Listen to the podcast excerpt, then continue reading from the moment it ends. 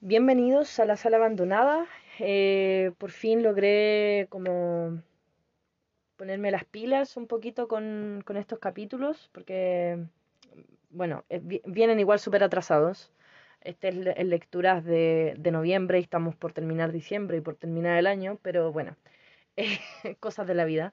Pero voy a tratar, tratar de, de ser un poquito más, más consistentes y que no hayan tanto espacio entre cada capítulo y que las lecturas o las películas de cada mes lleguen como máximo a la mitad del siguiente.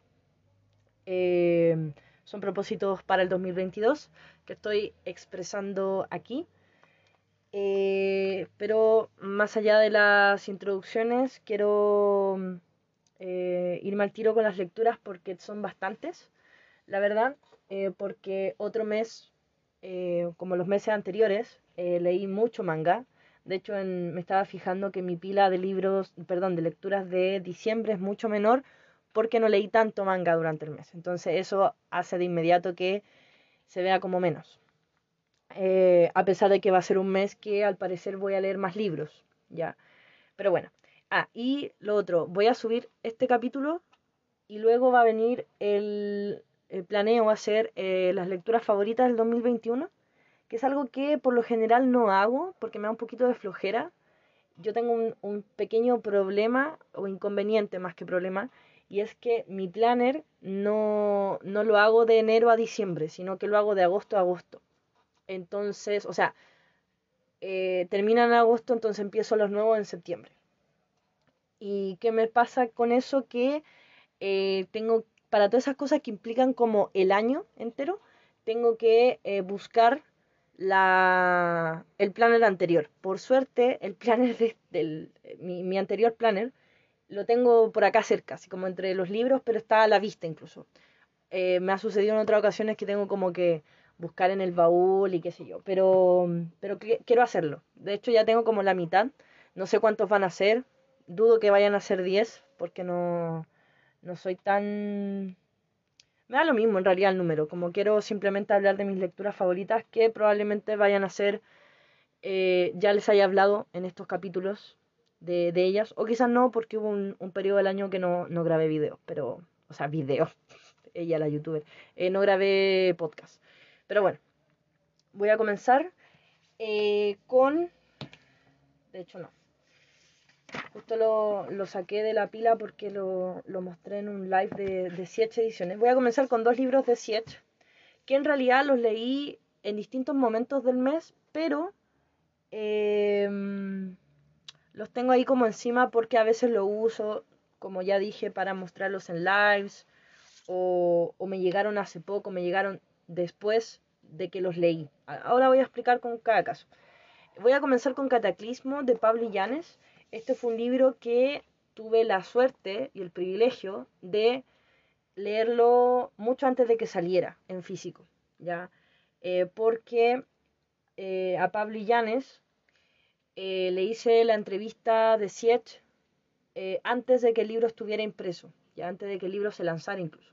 A diferencia de los otros autores que son después de que sus libros se lanzan, a veces mucho después, que se le hace la entrevista, él fue antes. Ya, bueno, para los que no sepan, que igual dudo porque probablemente están aquí porque algo me conocen, eh, yo hago entrevistas para Siete Ediciones, que es una editorial eh, que si han escuchado otros capítulos de este podcast, eh, la conocen porque siempre reseño libros de ellos. Porque son libros que me mandan para prepararme para la entrevista o para reseñar. Este libro entonces yo lo leí primero en una versión digital para esa entrevista y luego hace el año, el, año pasado, bien, en la semana pasada me llegó recién la copia física porque fue ahí cuando estuvieron listas, ¿ya? Eh, debo decir que la copia física me encanta, es muy, muy genial el diseño que tiene desde la portada. De hecho, el otro día hablaba con una amiga de esto que a mí, yo soy más de las portadas como conceptuales que las portadas que sean como muy ilustrativas, ¿ya? Y si son ilustradas, prefiero las portadas que no muestran a los personajes, ¿ya? O eh, depende igual cómo muestren al personaje, pero, pero por lo general como concepto, no digo que no hayan portadas con personajes en la portada que no me gusten. Obviamente hay portadas muy lindas así, pero como concepto prefiero que sean mucho más conceptuales eh, que, mm, que ilustrativas. Y me pasa eso con la portada de Cataclismo. Obviamente los que no conocen el libro no lo saben, pero eh, sale una mano ya en un sobre un fondo blanco y la mano es como una típica mano de un muerto viviente, ya que está saliendo de la tierra. Eh, es una mano de mujer, eso también es súper importante, sobre todo cuando uno lee el libro. Em, y dentro de la mano, como está una imagen de Santiago destruido. Ya con, con, varias cosas se referencia específica a Santiago, por ejemplo, es una micro, que es muy característica de nosotros, o sea, de esta ciudad.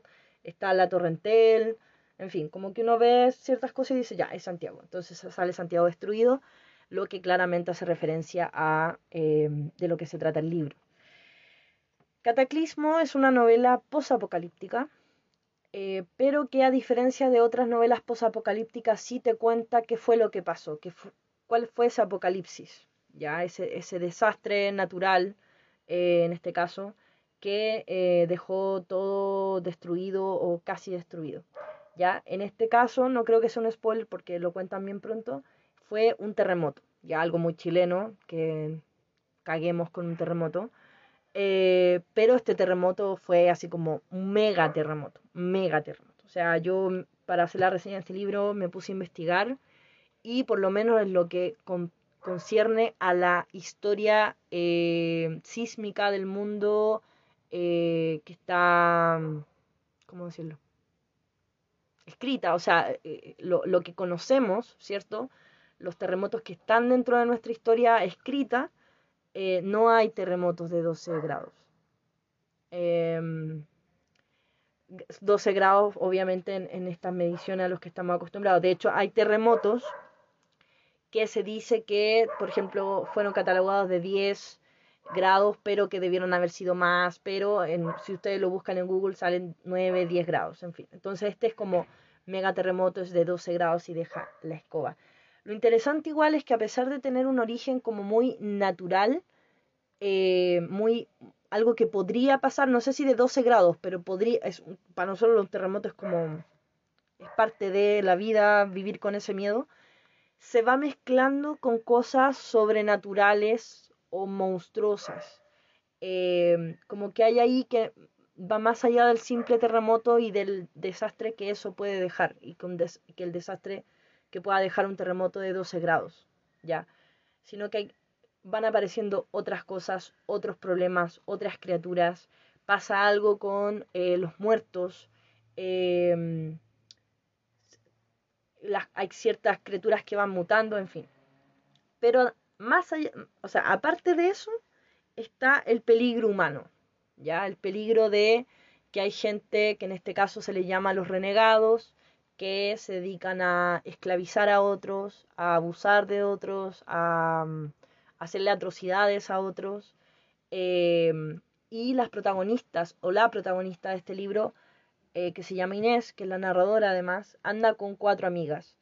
Em, son mujeres de clase alta, de hecho se mueven por eh, la zona más em, más cuica, como le decimos acá en, acá en Chile, de, de, la ciudad, ¿ya?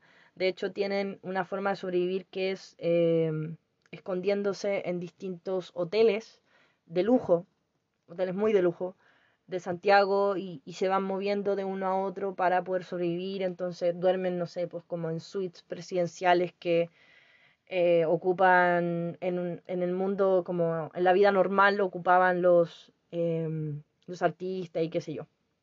Entonces, esas cuatro mujeres, eh, entre las que destaca la Inés, la protagonista y narradora, eh, tienen que sobrevivir y obviamente es duro, muy, muy duro. Eh, por todo esto, o sea, por...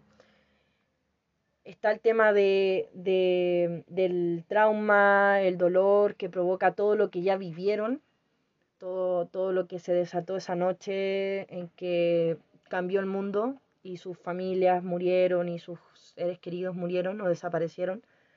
Eh, luego están las criaturas, estos monstruos con los que se encuentran al salir, que hay unas que vuelan, hay unas que reptan, en fin. está lo que pasa con los cuerpos, eh, con los cadáveres, y además están estos renegados que obviamente son un peligro distinto, pero no por eso eh, menos malo. Em, y les voy a contar eso, no me voy a adentrar tanto en la trama en sí de la historia, sino más un poco en la ambientación para que sepan de qué va. Es una historia muy dura de leer. Eh, Pablo Illanes, para los que no lo sepan, es un guionista muy importante en Chile eh, guionista de series, de películas, pero sobre todo de teleseries, ¿ya? Y él, eh, su narrativa es muy visual, muy directa, muy bonita, sí, pero, pero es como directo al hueso, lo que te quiere describir te lo describe sin mayores desvíos, ¿ya? Es súper fácil imaginar todo lo que está pasando y eso hace que la novela sea, tenga aún más impacto en el lector, porque lo que te describe es muy duro. Ya hay, situación, hay, hay escenas muy fuertes. Algunas son fuertes porque son. Em, tiene que ver con, no sé, muerte o tortura o abuso. Eh, otras que son asquerosas porque son. Las criaturas que aparecen son asquerosas. Hay unas que son asquerosas por otros motivos. Entonces hay, momentos del libro. En general, el libro se lee entero con una situación constante de tensión. Eh, porque siempre está pasando algo y probablemente siempre está pasando algo malo. O está a punto de pasar algo malo. Entonces, eh, eso primero. Y segundo, hay escenas que yo de verdad sentí asco. Asco, asco. O sea, y yo creo que lo he dicho antes acá. Generar sensación de mal cuerpo en el lector, yo creo que es súper difícil. Debe ser una de las sensaciones más difíciles de conseguir en el otro. Junto con quizás la risa. Eh, pero, mm, pero es muy difícil de conseguir, más que incluso que el miedo, que esto como, uy, eh, tengo miedo porque el personaje está caminando por una casa abandonada y se le va a aparecer un fantasma, como la sensación del mal cuerpo es muy difícil de conseguir. A mí me lo han conseguido muy pocos libros, y ni siquiera libros, escenas de libros. Y si bien acá también son escenas las que provocan esa sensación, como que es más prolongado. Eh, y se acrecenta todo con esta tensión constante en la que uno está mientras lee el libro. Es muy corto, tiene menos de 200 páginas, pero se leen súper rápido y duelen toda la vida. no, no sé si duelen, pero como que hay escenas que te quedan muy, muy, muy, muy grabadas. Muy grabadas. Hay una escena en particular de este libro, varias, pero hay una en particular que yo no voy a olvidar jamás. Por lo, lo que sentí cuando, cuando la leí. Fue como, oh Dios Ah. Así que muy, muy buen libro de Pablo Illanes. De verdad me gustó. Em, no sé, lo encontré increíble. Y esperar las continuaciones y bueno, todo lo que, lo que Pablo Illanes quiera escriba. No, no quiera, escriba en el futuro. Ya, el siguiente, como había dicho, también es un libro de Siech Ediciones. En este caso es la segunda novela de Andrés Suárez, autor de La Reliquia de Leviatán este es su segundo libro, se llama El Tesoro del Visitante, que es una ucronía. Em, tengo un problema con este autor y es que siento que este libro es mejor que el anterior, que Las Reliquias del Leviatán. Me dejó como un poco más satisfecha, pero en, en términos como más de guata, más sentimentales, no sé elegir cuál me gustó más lo que no es, no es un problema en realidad, pero, pero no es como que leí este y dije, oh, ya, este lo, le quedó mucho mejor o, lo prefiero antes que el otro. Eh, no, todavía estoy como pensando cuál me gusta más porque me, me pasa que en la reliquia del Leviatán tiene muchas cosas que me gustan, muchas cosas que apelan a mi, a mi ner interno. Esta también, pero de otra forma, entonces, no sé. Eso es lo bueno igual. Y es que este autor eh, tiene dos libros, yo he leído los dos libros que tiene. Los dos los sacó en muy poco tiempo, pero lo que, una de las cosas que más le destaco es que los dos libros se sienten distintos y al mismo tiempo se sienten como libros de él. Como que uno empieza ya a notar un, estilo. Em, y, pero se siente muy distinto. El tipo de historia es distinta, si bien ambos son ciencia ficción, son subgéneros eh, eh, diferentes. Eh, la reliquia Leviatán es, una space opera. eh, típica historia de, de naves, de, de, batalla en el espacio, de, de, tenemos que ir del punto A al punto B porque tenemos que conseguir algo para evitar que ocurra esta otra cosa, en fin.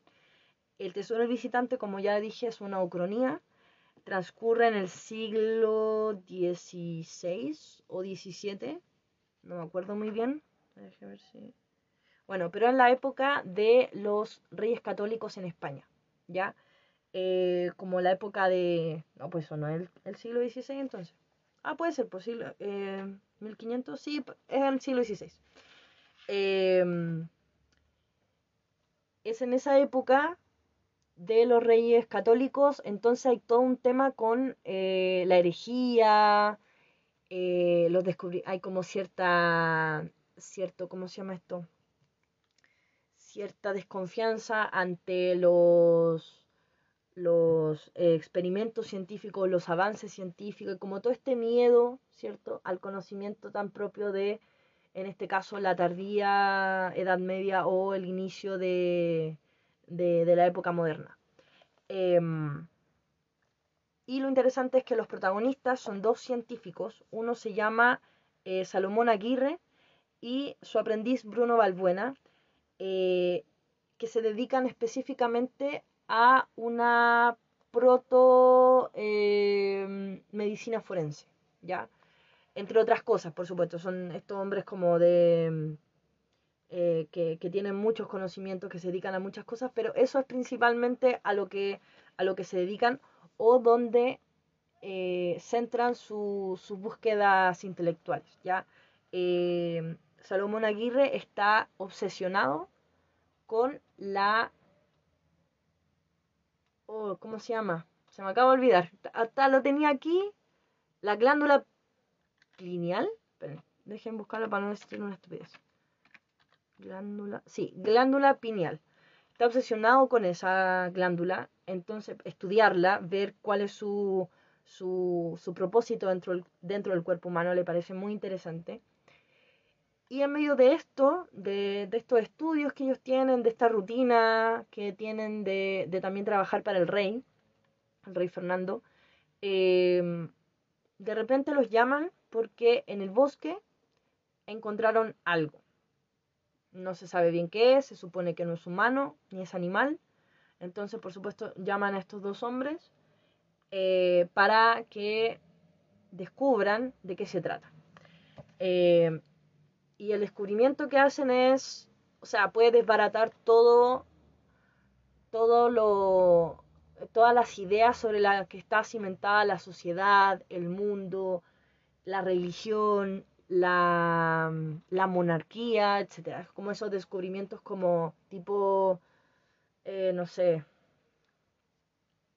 eh, como esta idea de esto que descubrimos si sale a la luz va a dejar la caga.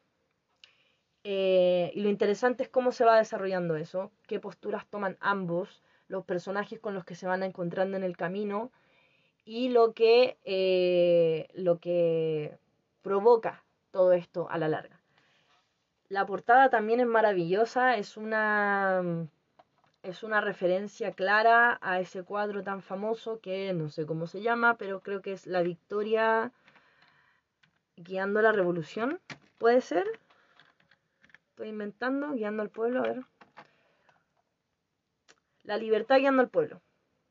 Sí, es un cuadro pintado por Eugene Delacroix en 1830. Ya, hace referencia directa a eso, eh, pero con detallitos y los detallitos obviamente tienen eh, relación con lo que ocurre dentro del Tesoro del Visitante. Una novela que me gustó mucho. Eh, ojalá este hombre alguna vez escriba algo un poco más largo, porque lo como el único, el único pero que le encuentro, así como el gran pero que le puedo encontrar a sus libros, es que me falta, por ejemplo, con las reliquias de la, las reliquias de la muerte, bien, la reliquia Leviatán, me faltó un poco de desarrollo al final. Eh, y, y, acá, si bien eh, me gustó más el final, siento que eh, algunas cosas ocurrían un poquito apresuradamente. Entonces, em, creo que el único pero que le puedo poner a este hombre, a, bueno, a sus libros, es eso, como Ojalá em, como tomarse un poquito más de páginas en desarrollar ciertas cosas, ya sea el final o algunos personajes, etc. Pero en general, muy bien, o sea, me, me encanta. Como libro a los que les pongo, no sé, cuatro estrellas en Goodreads o 4.5 estrellas en Goodreads. O sea, no se pueden poner 4.5, pero ya se entiende. Como muy cerca de, de, de lo bueno bueno o de la perfección.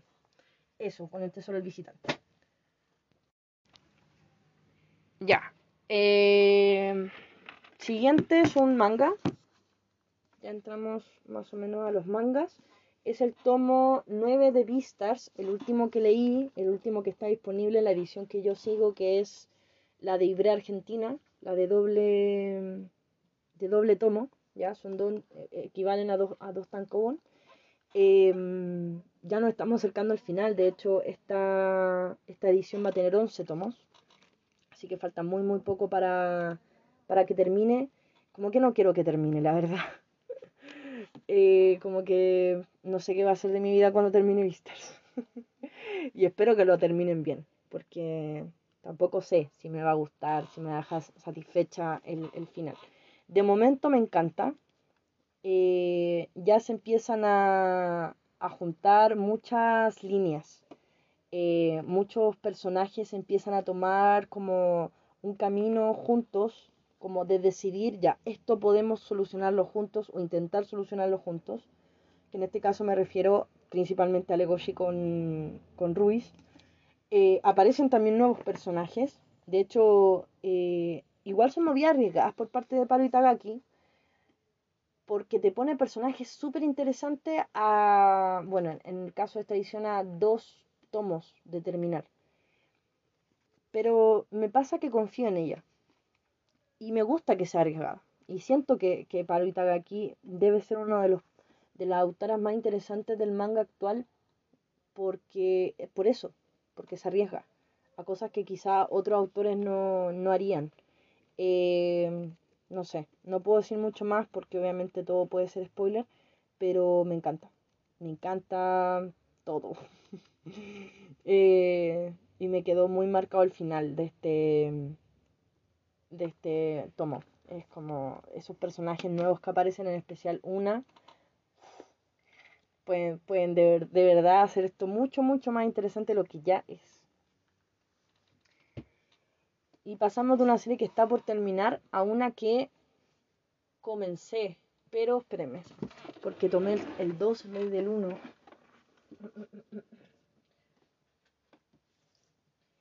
Ya, esta fue una recomendación de un amigo mío que se llama Estefano, que es bien, muy lector de manga. Me lleva años de ventaja en, este mundillo del manga. Y eh, a él le gusta mucho esta obra y me la había recomendado un par de veces, le hizo reseña que tú, me, tocó eh, editar para comiqueros y ahí fue como, ah, ya, de esto va. La serie en cuestión se llama Amor es cuando cesa la lluvia de Jun Mayuzuki.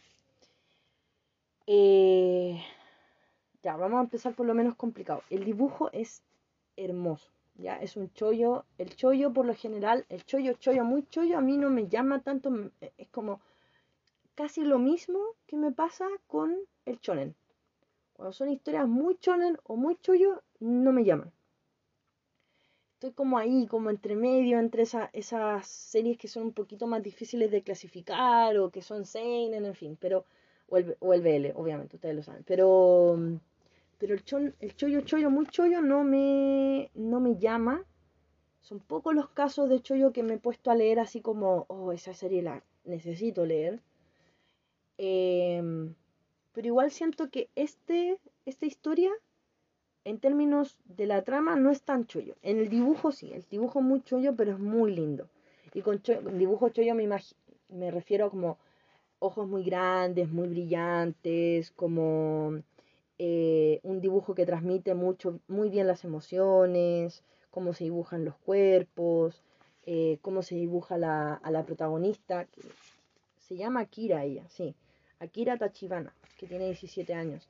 Ella es hermosa, una estudiante de, de secundaria, y aquí entro como a lo que puede ser un poquito más complicado, y es que la historia se trata sobre que esta chica, Akira Tachibana, trabaja eh, medio tiempo en un restaurante eh, donde eh, su encargado, o sea, como su jefe directo, ya el jefe del local, es un hombre de unos 40 y algo años, y ella está perdidamente enamorada de él, perdidamente enamorada.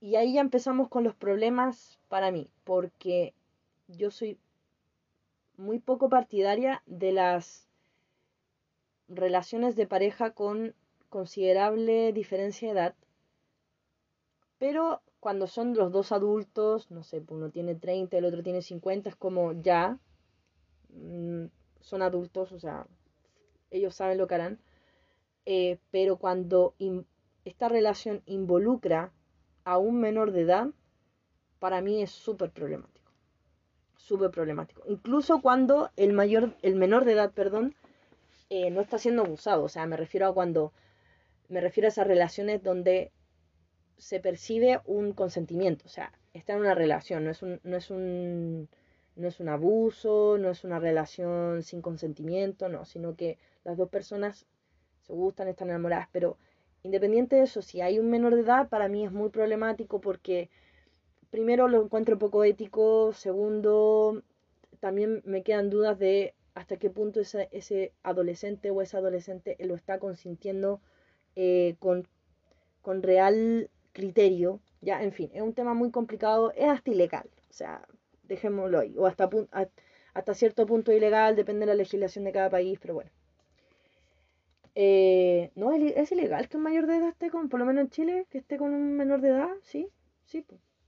sí, creo que es ilegal. Porque eso no tiene que ver con la edad de, de consentimiento sexual, pero sí, con, que un mayor de edad que esté con, ah, se me traba la lengua que un mayor de edad esté con un menor de edad sí se considera estrupo. Estupro. Estupro. Siempre se me olvida cómo se dice esa palabra. Estoy muy boluda hoy. Estupro o estrupo. Estupro, ya. Em, pero siento con esta, esta, este manga que hasta el momento lo están trabajando súper bien. Porque hay un límite que rompe el deseo. No, pero hay un límite en el que la ficción, a ver, siento que me voy muy en la profunda con esto, pero ahí, démosle. La ficción no tiene por qué mostrar un mundo ideal. La ficción primero tiene que mostrar lo que el autor quiera mostrar. Y eso obviamente algunas, algunas veces va a ser muy problemático, porque no toda la, no, no, el, el, ser escritor no te hace una persona moralmente superior, para nada. Entonces van a haber gente, van a haber personas que la tienen súper clara y, son súper éticos en su vida y por ende su, su ficción eh, va a mostrar esa misma ética de cierta manera, no siempre directamente, no siempre de forma directa, eh, pero se va a mover eh, dentro de ciertos límites. Por ejemplo, una persona a la que le preocupan los derechos de las minorías sexuales, por ejemplo, o, de las em, de razas que han sido em, históricamente maltratadas y, y qué sé yo, va a quizás buscar a través de sus libros un cierto reparo o un cierto, una cierta visibilización, eh, en fin. ¿Ya? Y así vemos como personas que en su vida son activistas de los derechos del colectivo LGBT, también lo transmiten a través de sus libros o de sus obras eh, audiovisuales o musicales, etc. A veces esa, esa, relación está muy, muy fuerte, ¿cierto?, entre los, los delineamientos éticos y morales del autor o de los autores con su obra. Pero a veces no, a veces el autor, independiente que tenga su ética, eh, su moral, eh, va a buscar que sus personajes no transmitan necesariamente eso, va a buscar generar eh, cierta tensión entre, entre lo que él mismo o, o ella misma o, e, o, ella mismo piense. Em, Pero a lo que voy con todo esto, estoy dando una vuelta gigante, pero a lo que voy con todo esto es que la ficción no te tiene que mostrar un mundo donde todo sea perfecto, donde todo sea ideal. Puede hacerlo, pero no es su deber. ¿Ya? Y con esto quiero decir que, claro, ojalá las relaciones, eh, para mí, desde mi perspectiva, por supuesto, ojalá las relaciones con diferencia de edad entre un mayor de edad y un menor de edad no se den. Y, para mí son algo sumamente condenable. Pero se dan. Se dan. Esa es la realidad. Eh, de hecho, hay países, como dije hace un rato, hay países que quizá ni siquiera tienen una legislación al respecto. O que no lo ven eh, como algo ilegal o como algo condenable. También va en el persona a persona. Ya, no todas las personas lo ven con, eh, con tanto mal ojo. Por ejemplo, hace poco salió este videoclip de Taylor Swift y All Too Well se llama. Y claro, muchas personas, la mayoría creo incluso, eh, alzó la voz porque mostraba una relación entre un hombre de treinta y tantos años y una chica de 21 años. 20, 21 años, que además hacía alusión directa a una relación que la misma Taylor Swift había vivido con Jake Gyllenhaal.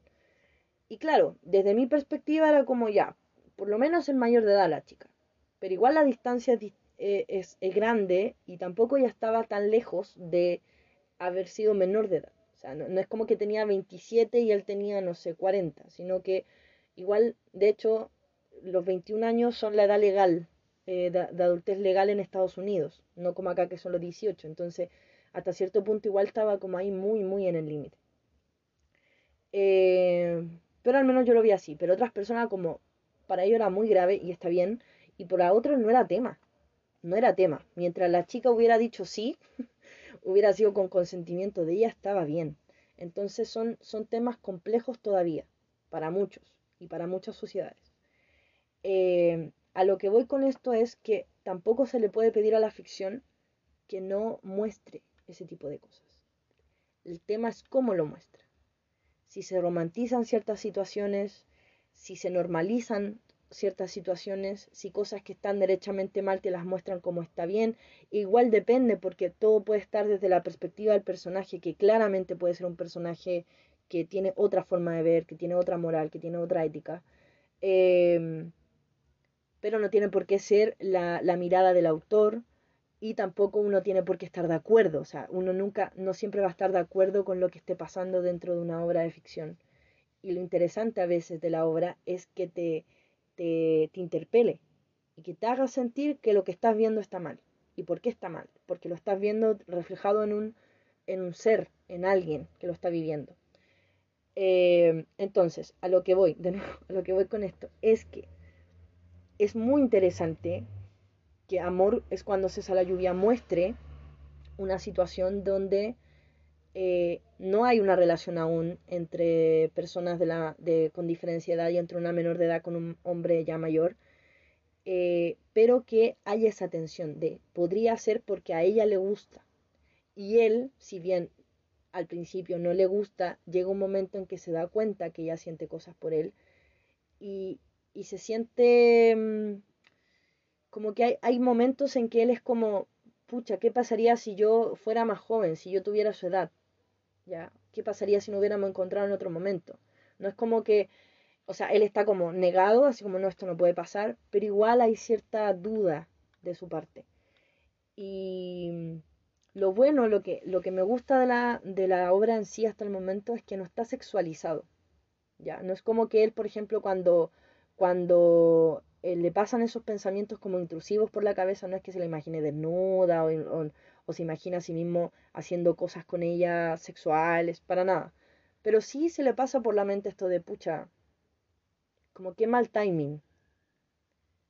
Em, y también se siente impresionado de que esta chica, que además, además de ser joven, es muy bonita y que sé yo, es muy popular o podría ser muy popular, se haya fijado en él.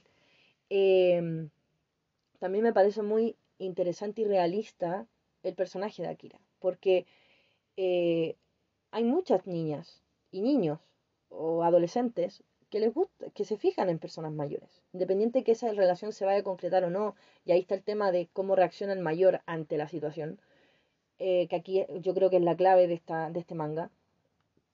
el que ella se sienta atraída por él es algo natural, inevitable. O sea, tampoco siempre puedes controlar quién te gusta y quién no. Eh, entonces, me, me, llama, me gusta mucho la obra cómo se trabaja, porque es como, mira, esta situación ocurre, eh, en este caso particular ocurre de esta forma, pero tampoco te lo estamos ni romantizando, ni suavizando, ni sexualizando, ni, ni, lo estamos volviendo algo tóxico. De hecho, tienen momentos muy bonitos la obra, entre ellos, entre, entre el encargado, como le llaman, y la protagonista, eh, pero no porque sean amorosos, ¿ya?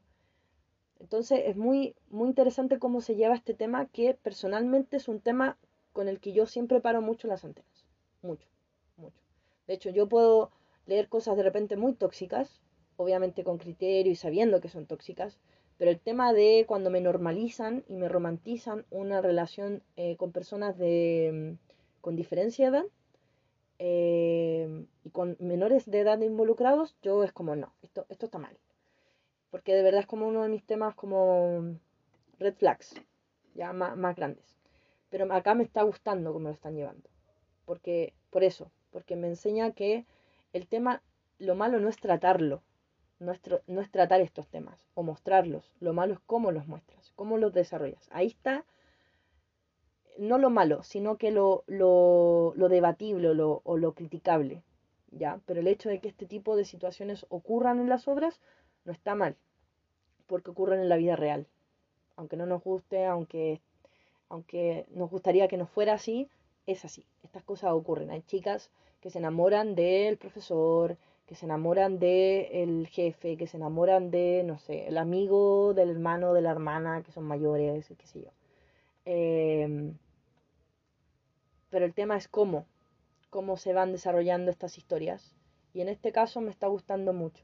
De hecho, hay un personaje que sirve de contrapeso para ver que la relación o, el, tema entre, entre la, protagonista y el encargado está bien llevado hasta el momento y es otro trabajador del, restaurante que también es mayor que esta chica, como un veinteañero, y él es como, ah, me gusta andar con chicas jóvenes y, y, le voy a tirar como, le voy a coquetear a esta porque está bien bonita y qué sé yo. Entonces, ese personaje que es conscientemente, como, como adulto, se mete conscientemente o, intenta meterse conscientemente con chicas menores de edad, hace el contrapeso con este encargado que duda, no de meterse, sino como que esta situación igual como que lo pone en, una situación incómoda, eh, pero obviamente no está dispuesto a hacer nada, de momento, porque igual la obra tiene 11 o 10 tomos y yo he leído solo dos. No sé cómo va a transcurrir todo. Así que eso, me gusta mucho y el dibujo es hermoso. Amores cuando se sale la lluvia de Jun Maya, Mayuzuki. Ya, el siguiente libro creo, por lo que recuerdo, creo que es un em, uno que me quedó pendiente del mes anterior, de las lecturas de octubre. Eh, pero bueno, quería hablar de este libro, así que lo, lo incluí, dije ya voy a, voy a en el próximo, en el próximo lectura del mes lo voy a tratar, que es Sircha de Saori Balmaceda, ¿ya? Saori Balmaceda, para los que no lo sepan, es la autora de Little Sadie, una amiga mía, de la cual también voy a hablar con otro libro en este mismo podcast. Em, ella tiene tres libros hasta el momento, sin contar, creo que tiene cuentos que han aparecido por ahí. Pero sí, de las novelas tiene tres, yo ya, las he leído todas. Esta, Sircha, fue su primera novela publicada, fue publicada en el año 2019. O sea que ya publicó 2019, 2020, 2021. Va en racha 1, 1, 1 en cada año. Eh, Sircha es, yo siento, una de sus... Bueno, tampoco tiene una tan amplia, una tan amplia carrera literaria, pero dentro de los tres es quizá uno de los que más se distingue por ser distinto. Eh, porque eh, siento que si bien el romance tiene importancia dentro de la novela, no es tan importante como lo es en Little Sadie y en Ganímedes. Ganímedes, perdón, lo pronuncio mal, que es del que les voy a hablar, pero después. Em, esta novela es, de hecho, ah, se mueve dentro del género de la ciencia ficción porque es una obra distópica. Eh, también es de una obra, es una obra posapocalíptica como Cataclismo, pero en este caso sabemos mucho menos del cataclismo, o sea, de, del apocalipsis, de qué fue lo que pasó. Sabemos que tiene que ver con un virus, pero no se entran tan, en tantos detalles, sobre todo como la primera mitad de la novela. La segunda nos dan un poquito más de, de luces sobre el tema, sobre, sobre ciertas cosas, cómo, cómo lo manejó el gobierno, por ejemplo, esto está ambientado en Estados Unidos, cómo lo manejó el gobierno, qué hizo con la gente, con eh, el tema de, de, las curas o de las vacunas o de los que eran eh, genéticamente inmunes, en fin. Pero eso se ve más en la segunda mitad. Eh, es una chica, que es Sircha, que anda por esta por este Estados Unidos eh, posapocalíptico, eh, prácticamente abandonado, eh, donde tiene que sobrevivir y buscar alimento y cazar y bla, bla, bla. El tema es que ella cuenta con una ventaja, podríamos decir, bastante grande, y es que la acompañan seis zorros gigantes. ¿Ya? Eh, que son, ella es como la madre de esos zorros, como que ella es la líder de, la manada, pero claro, estos son zorros gigantes, entonces no sé, pues pueden cazar, un, uno de ellos puede cazar como un búfalo, em, y eso hace la vida un poquito, un poquito más fácil, ya porque al menos no anda sola y, tiene quienes, eh, quienes la protejan, etc. Em, y su, su, su vida y la vida de los zorros cambia cuando encuentra a un hombre ya en el bosque mientras cazan. Eh, y vamos a ver cómo este hombre se eh, une con su, con su pasado y, vemos flashbacks de su vida antes del, del virus, eh, inmediatamente después del virus o cuando el virus ya se había desatado, en fin, como que es una... Esto está... Esto está narrado por Sitcha, entonces lo vemos todo desde su perspectiva eh, y sus recuerdos nos ayudan a armar mejor esta, esta, este cuadro, ¿cierto? De todo lo que ha pasado hasta el momento.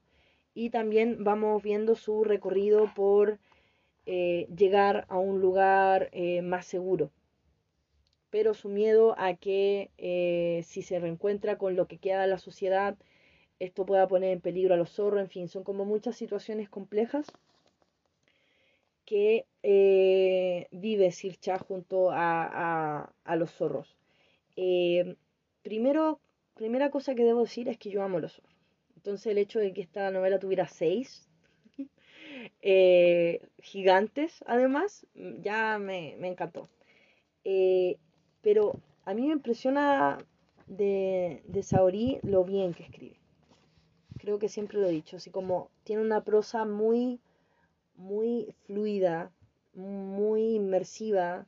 Em, es fácil conectarse con los personajes, es fácil em, empatizar, es fácil querer saber más, em, como entender el universo en el que nos estamos moviendo, el mundo en el que nos estamos moviendo. Entonces, tiene una prosa muy, muy eh, ágil, ¿ya? Y muy atrapante. Eso, eso es lo primero. Segundo, em, los personajes siento que siempre me calan. Puedo tener mis, favoritos eh, dentro de sus tres novelas, por ejemplo. Eh, siento que conecté, no sé, más con, con Lee Brown que con Sircha. Pero de todas maneras conecto muy rápido con los personajes de, de Saori eh, en todos sus libros, en todos. Y llego en todos, como siempre quiero saber más de ellos. Eh, quiénes son, por qué están así o por qué están ahí, en, el lugar en que me los encontré, eh, qué les va a pasar en el futuro, tengo miedo de lo que le vaya a pasar. Y eso yo creo que ya es mucho terreno ganado. Cuando, cuando el lector conecta con los que llevan la historia, que son los personajes, es como llega un punto en el que uno como lector piensa, cuéntame lo que quieras, porque yo me quedo aquí porque estoy entre amigos. Y esa sensación es muy, muy bonita. Y siempre me pasa con Saori. Eh, si bien no es mi libro favorito de ella, el que les voy a hablar después, mi libro favorito de ella, me encantó. Me gustó mucho, me gustó mucho encontrarme con su primera novela y decir, sí, también me gusta, también me gusta, porque igual es la primera novela, tampoco es tan antigua, no es como que la haya escrito hace 10 años, pero, pero fue genial leerle y decir, sí, me gusta, me gusta. Así que eso con Sircha. Terminé. Déjenme revisar algo. Estoy segura que acá debería estar el 2. Pero no está el 2. ¿Dónde está el 2 entonces? No lo sé. Bueno. Sí, sí tiene que estar el 2. Ah, ahí está el 2. Ya.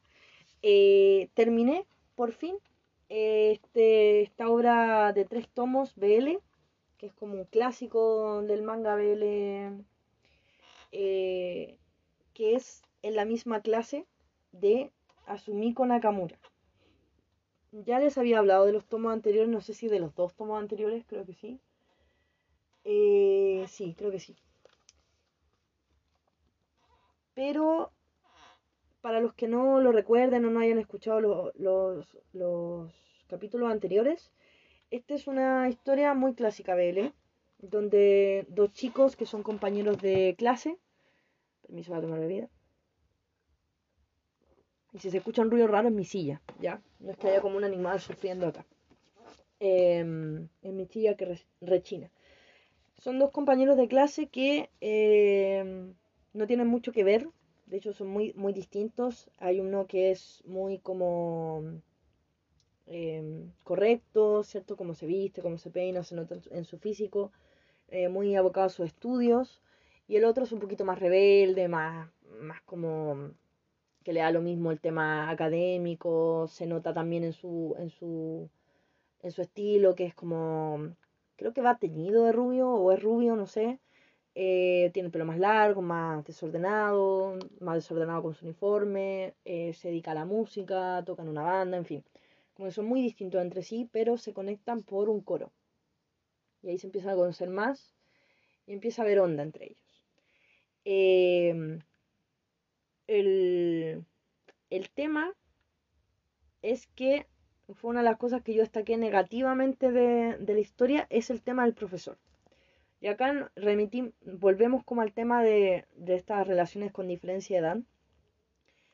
Eh, pero en este caso yo creo eh, peor llevado, ¿ya? En el sentido de, de cómo te... como que te intenta un poco como o sea, no, sé las intenciones de la autora, pero el tipo, para mí, el, profesor es un pedófilo, que además está haciendo uso de su, de su, de su profesión, de su rol de profesor, como eh, para acercarse a jóvenes, en este caso uno de los protagonistas, que es el moreno, el de pelo negro, que nunca recuerdo cómo se llama esta gente, pero bueno. Em, y como que la historia siempre lo pone ahí un poco como el tercero en discordia, ¿ya? Porque igual había como, había tenido unos acercamientos con el alumno y de repente se metió este otro chico rubio y como que le desbarató sus planes, en fin, y siempre está ahí presente, de hecho, por lo que tengo entendido hay un tomo que cuenta como su historia, porque el tipo no es la primera vez que lo hace, obviamente no, este chico no es el primero en el que se fija, ya tuvo como escarceos con otro con otro alumno antes, entonces como un personaje bastante detestable para mí. Y llegaba un punto era como, ¿por qué tengo que leer sobre él? Eh, llega un punto en que igual como que lo empieza a ayudar, entre comillas, y bla, bla, bla. De hecho hay una escena, acordándome, hay una escena muy, muy desagradable, que fue como, ah, qué tipo más asqueroso eres.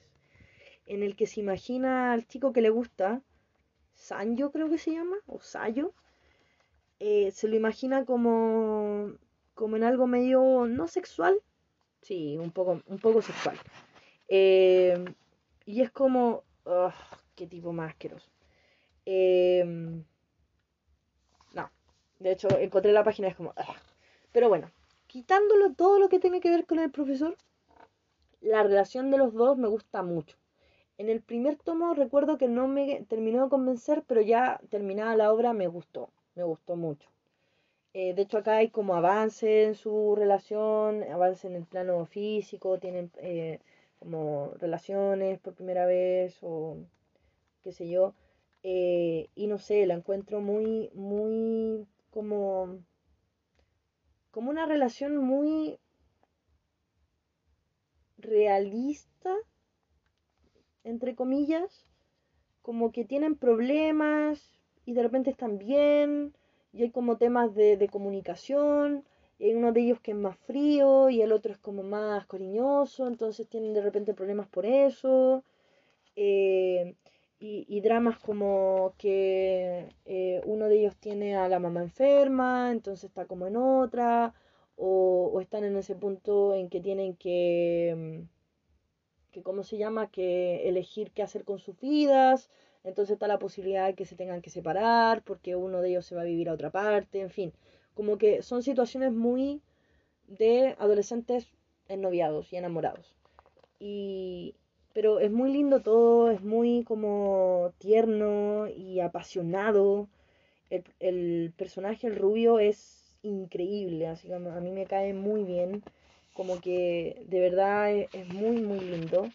Em, como muy directo, muy, muy... Eh, como que apoya mucho al otro cuando el otro lo necesita pero de repente también es como, oye, ¿sabéis que a mí me falta más de esto? Así como me falta que me digas eh, cuánto te gusto, me falta que, que, que, me hagas más cariño y qué sé yo. Es como, no sé, siento que la relación es muy, muy natural. Si el único malo que tiene este manga, el dibujo no es de mis favoritos, pero mm, me acostumbré, es el profesor. De, de hecho, yo sacaría al profesor y este manga perfección. Pero como tengo que bancarme ese tipo tan desagradable, es como...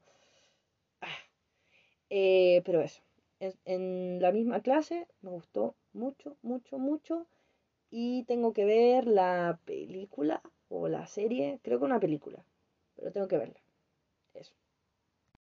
Ya, y para terminar este segmento, porque ya estoy llegando a la hora y hablé como de un tercio de la, de la pila de lecturas. Me voy tan en la bola hablando.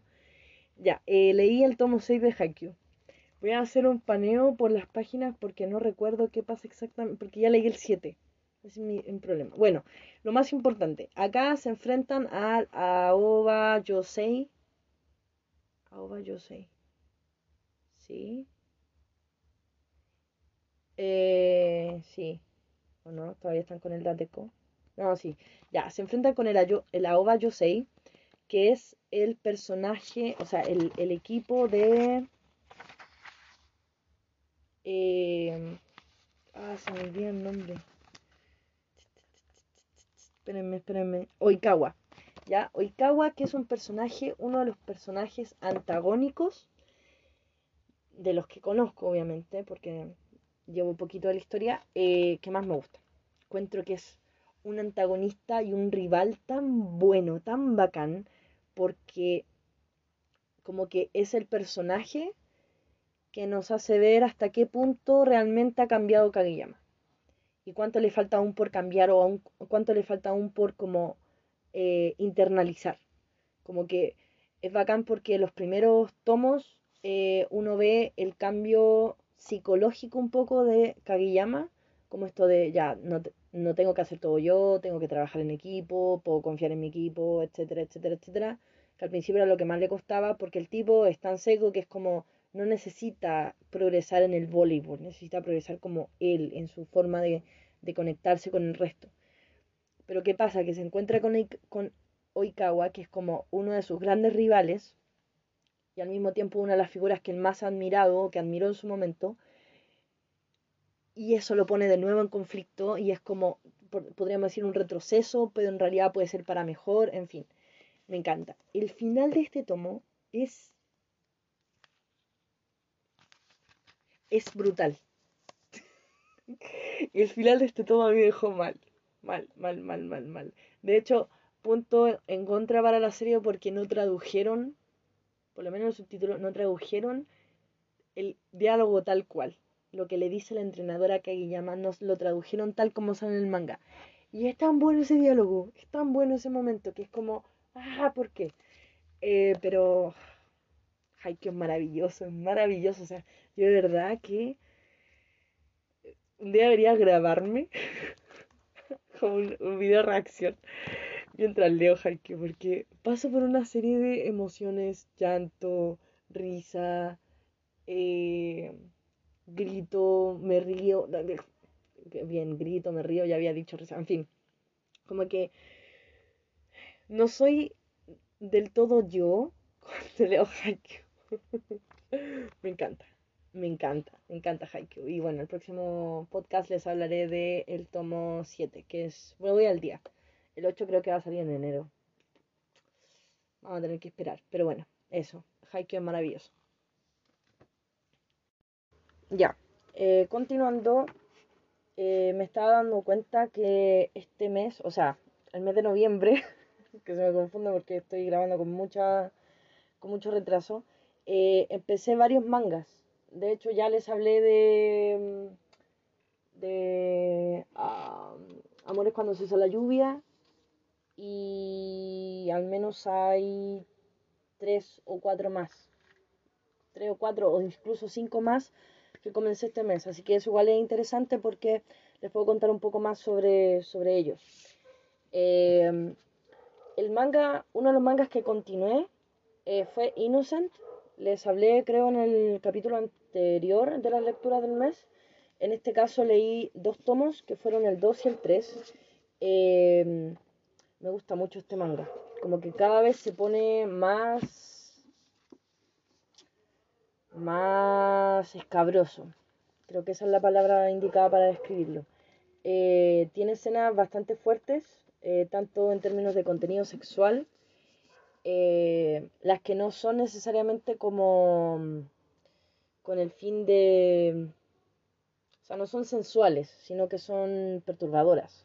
De hecho, hay como que se desarrolla un poco más cierta relación eh, que no la catalogaría de incesto, pero sí hay ahí un, tema como, como freudiano, eh, como complejo de Edipo bien fuerte, eh, y son escenas bien, no son sexuales necesariamente, esas en particular, pero, pero son muy perturbadoras eh, y te hacen pensar eh, muchas cosas.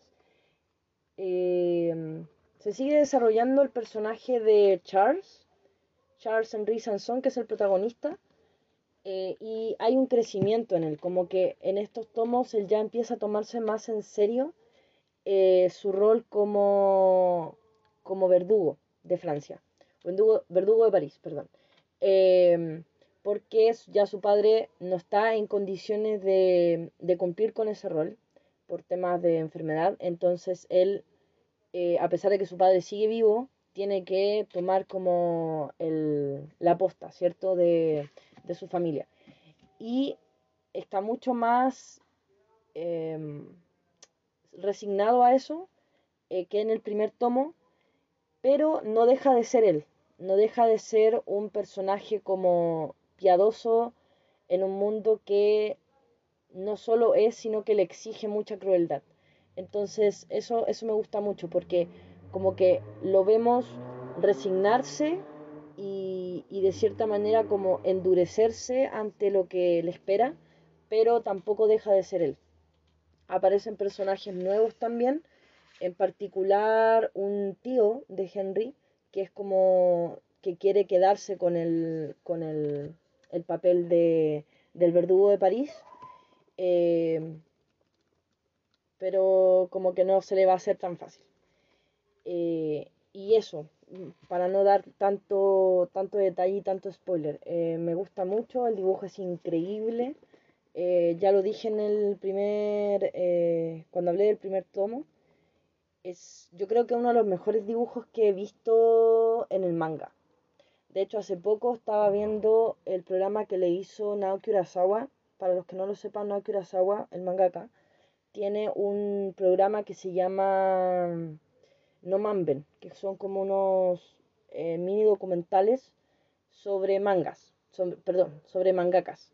¿ya? Em, pero lo interesante es que no, no entrevistado de momento al menos a mangakas como súper famosos de las series que la rompen, sino que son mangakas como eh, más antiguos a veces o, o, más desconocidos para nosotros, porque seguramente en Japón igual son muy reconocidos, pero como a Occidente llega un número muy limitado de, de series, eh, llegan como las que la rompen mucho en, en Japón, pero en Japón hay una, una cantidad de, de, producción de manga increíble, entonces nos llega de verdad un porcentaje que se podría considerar mínimo, aunque cada vez va creciendo más, ¿cierto?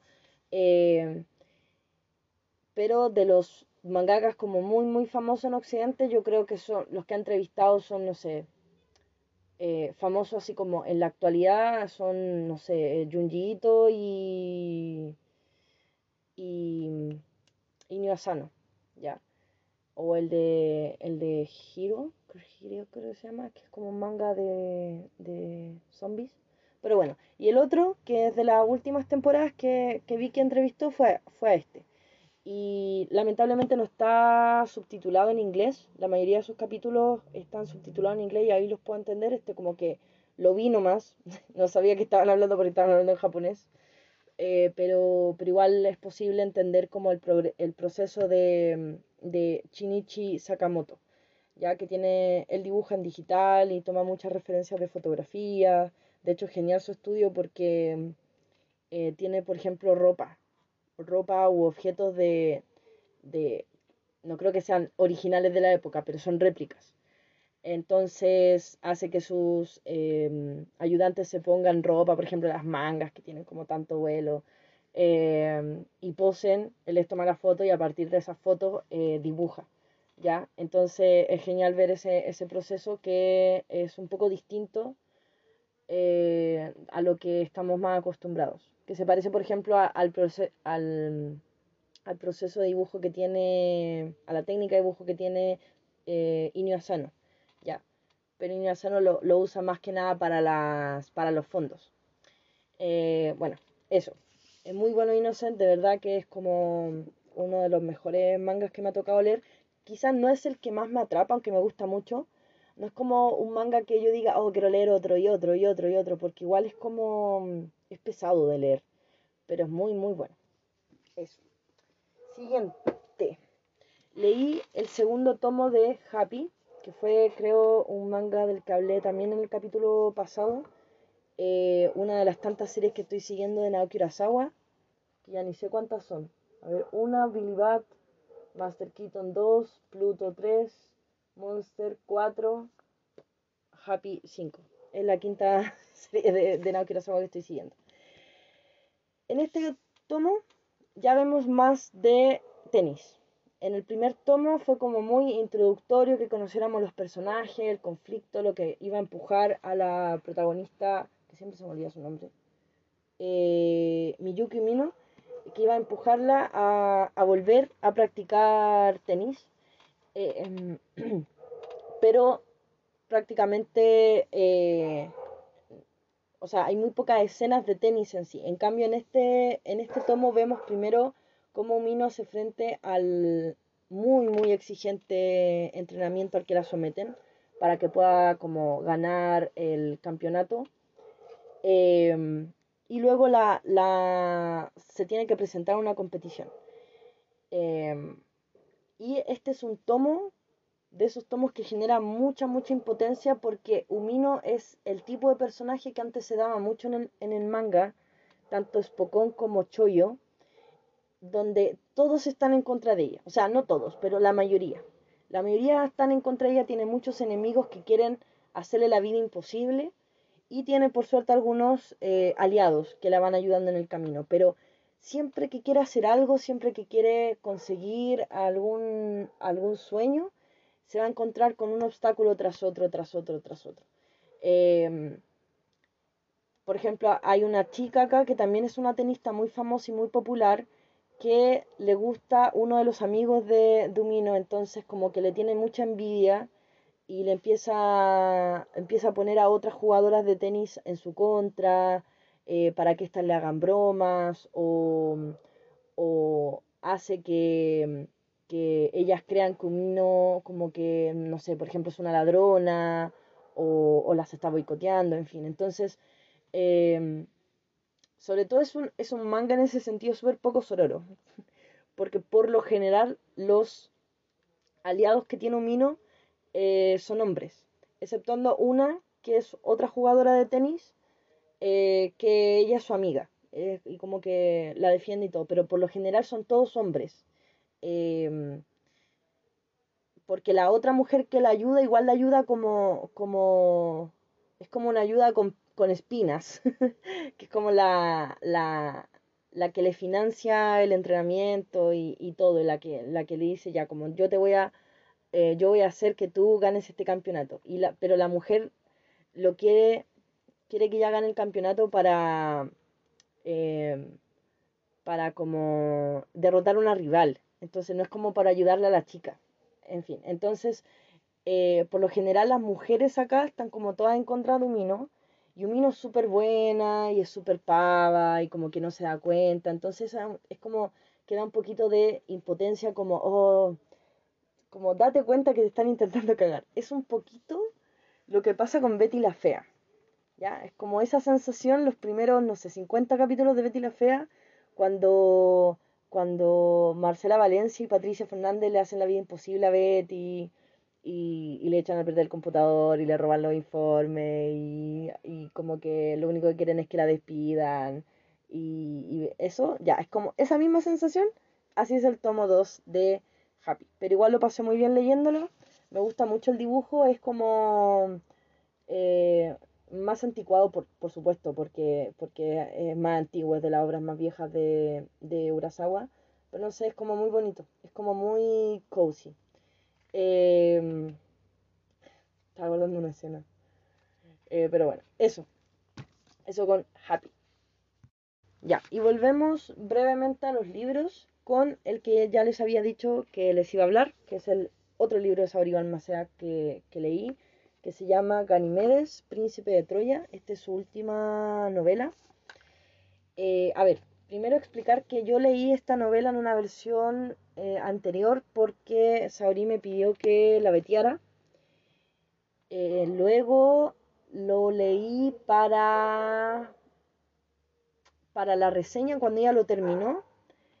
Lo leí para la reseña, ella me mandó la versión digital del libro y le hice una reseña en Comic y después me llegó el libro en físico para eh, que lo presentara, porque me, me, pidió que estuviera en el lanzamiento del libro. Entonces, lo leí tres veces, ya, en como un año. Y, y las dos últimas veces fueron como en uno o dos meses, ya. Así que como que tengo muy, muy grabado este, este libro. Se trata de, como dice el título, Ganimedes, que es un, para los que cachen de, de, mitología griega, es un personaje de la mitología, de la mitología griega eh, que inspiró la, la constelación de Acuario ¿ya? Es el copero de los dioses, son los roles que cumple dentro de, del, del, Olimpo, pero también se le conoce como el amante, eh, me parece que es el único amante hombre que se tiene en el registro, obviamente en la historia de la mitología, eh, de Zeus, ¿ya? Eh, y también tiene un rasgo bastante particular y polémico, y es que era un joven, o incluso un niño. Ya, de hecho hay, hay mucho arte que representa a Ganímedes como un, un infante, ¿ya? Eh, cuando fue raptado por Zeus, porque aparte el hombre se lo raptó, eh, y, llevado al Olimpo eh, para que fuera el copero de los dioses y para que fuera como el compañero de, o el amante de, Zeus. Entonces, Saori lo que hace es contarnos esa historia desde una mirada, por supuesto, o sea, ambientada en la antigua Grecia, pero con una mirada más eh, moderna, centrada en Ganímedes, con él como protagonista y narrador de su propia historia, y por fortuna no siendo un niño, sino que un joven, ya no, no sé, 16, 17 años creo que tiene. eh, que igual es menor de edad, pero ya, como que no es tanta la distancia, al, menos. Eh, igual es un tema que nos hace plantearnos muchas cosas, nos hace eh, como de momento dejar de lado un poco la, la mirada actual de ciertas situaciones y, y ponernos dentro del contexto de la antigua Grecia, eh, donde este tipo de relaciones ocurrían. Em, algunos las consideraban como em, no del todo buenas, pero eran una realidad más o menos aceptada en, la, en, en, Grecia. ¿ya? Igual lo interesante acá es que Ganimedes no es griego, sino que es troyano. Entonces, Troya en muchos aspectos se, eh, no tiene las mismas costumbres de, los helenos. Entonces, eso igual le genera un poco de contraste y otra mirada ante ciertas situaciones. Bueno, el tema es que eh, Ganimedes tiene que, eh, quizá hay, hay, uno de los cambios más grandes que tiene respecto a la historia de la mitología, ¿cierto? Y es que él no es directamente raptado por Zeus, sino que tiene que pasar una serie de pruebas, porque los dioses quieren ver eh, si es digno de estar en el Olimpo y de que alguno de los dioses le dé su favor, ¿ya?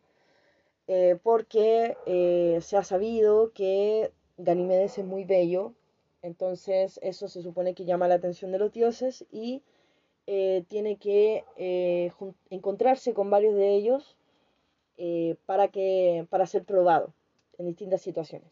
Entonces se encuentra con con Atenea, con Ares, con Apolo, con eh, Hefesto, con... Eh, iba a decir Andrómeda, no. Tampoco es Diana. Artemisa. Eh, entonces, va, eso marca como el viaje de, de Ganimedes. Un viaje que no hace solo, sino que hace junto a un hombre que se llama Astros y nada menos que el Pegaso. Ese es como su, su su ¿cómo se llama? Su montura. Em, entonces, es una historia muy entretenida porque eh, Ganimedes estaba en constante movimiento en distintas situaciones que lo ponen en, en aprietos eh, y es interesante ver cómo él va zafando de, un, de cada uno de esos aprietos eh, con su ingenio, con su forma de ver el mundo, con su código moral, eh, y también es muy interesante ver a los dioses. Ya, yo creo que una de las mejores cosas, las que al menos yo más disfruto de la novela, es la personificación que hace Saori de dioses que son súper conocidos y que también han estado presentes en otras eh, obras literarias, tanto de la, de la antigua Grecia como actuales, ya, eh, porque de hecho desde hace un tiempo, no solo por Percy Jackson, sino por otras novelas, se ha puesto como de moda contar historia de la antigua Grecia, eh, donde los dioses son los protagonistas o tienen una participación muy importante. Entonces, eso fue una de las cosas que más disfruté. Y también todo el salseo igual es como interesante. Eh, sí, yo debo reconocer que Saori me puso en aprietos porque eh, esto que decía yo de las relaciones con diferencia de edad, que no me gustan y bla, bla, bla, como que aquí me cuesta un poco, como que igual, caigo, caigo.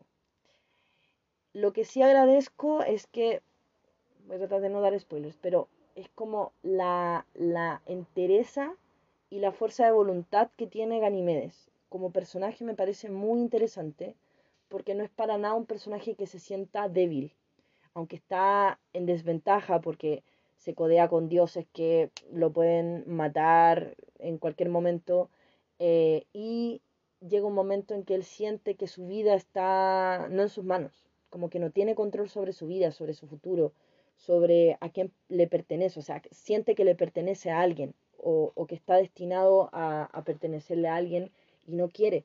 Entonces, como él lucha contra eso, igual me hace sentir como que no es un personaje eh, manipulado.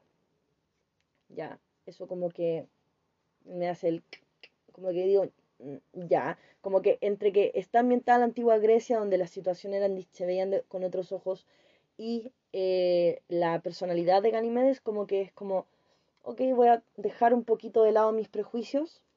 Igual la primera vez que lo leí estaba como con la con, con las alertas disparadas, pero voy a dejar un poco de lado mis prejuicios y me voy a sumergir en la historia y, la disfruto mucho. Las tres veces que la he leído la disfruto mucho, me encanta eh, de nuevo la fluidez con la que escribe Saori, es muy entretenida, son libros que se toman y no se sueltan más, em, me gustan mucho los diálogos que tiene, tiene una frase increíble, de hecho, em, como que eh, subrayé harto porque me gusta mucho como las frases que tiene. O sea, por lo general ella tiene muy buenas frases en sus libros, pero acá como que siento que al, quizás estar ambientada en la antigua Grecia, los personajes se expresan de otra forma y son más dados a, a como sentencias súper filosóficas y potentes.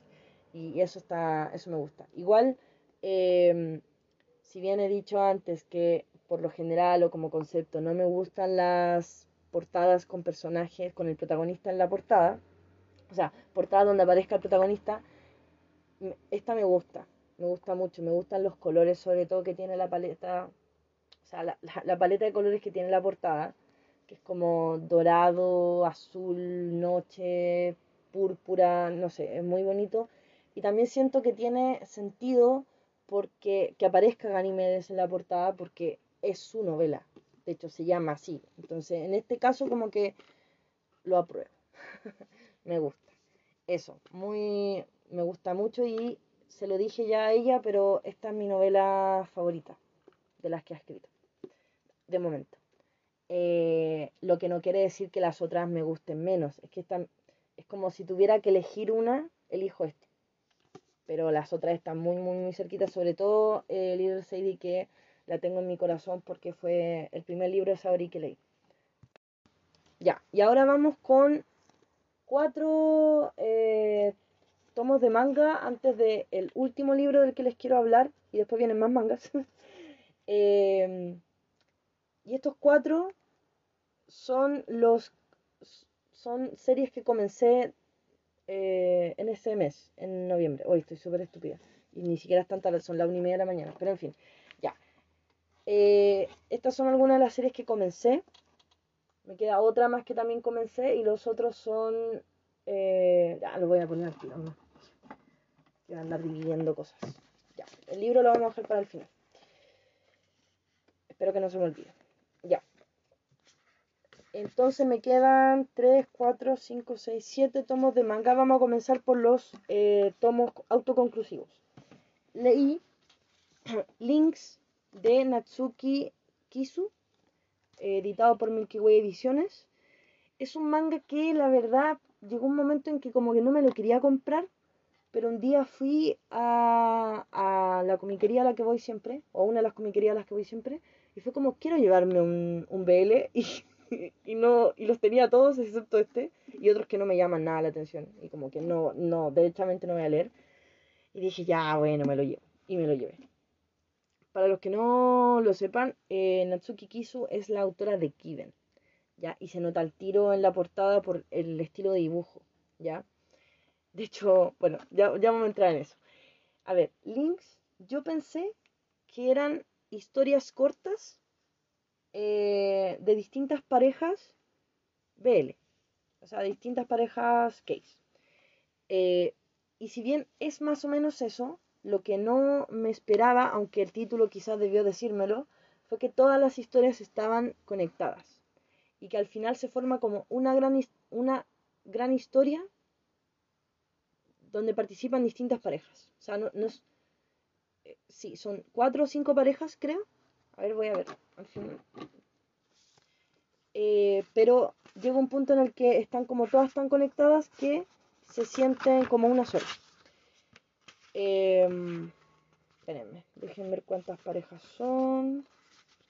Una hoja de, ayuda, son dos, son cuatro.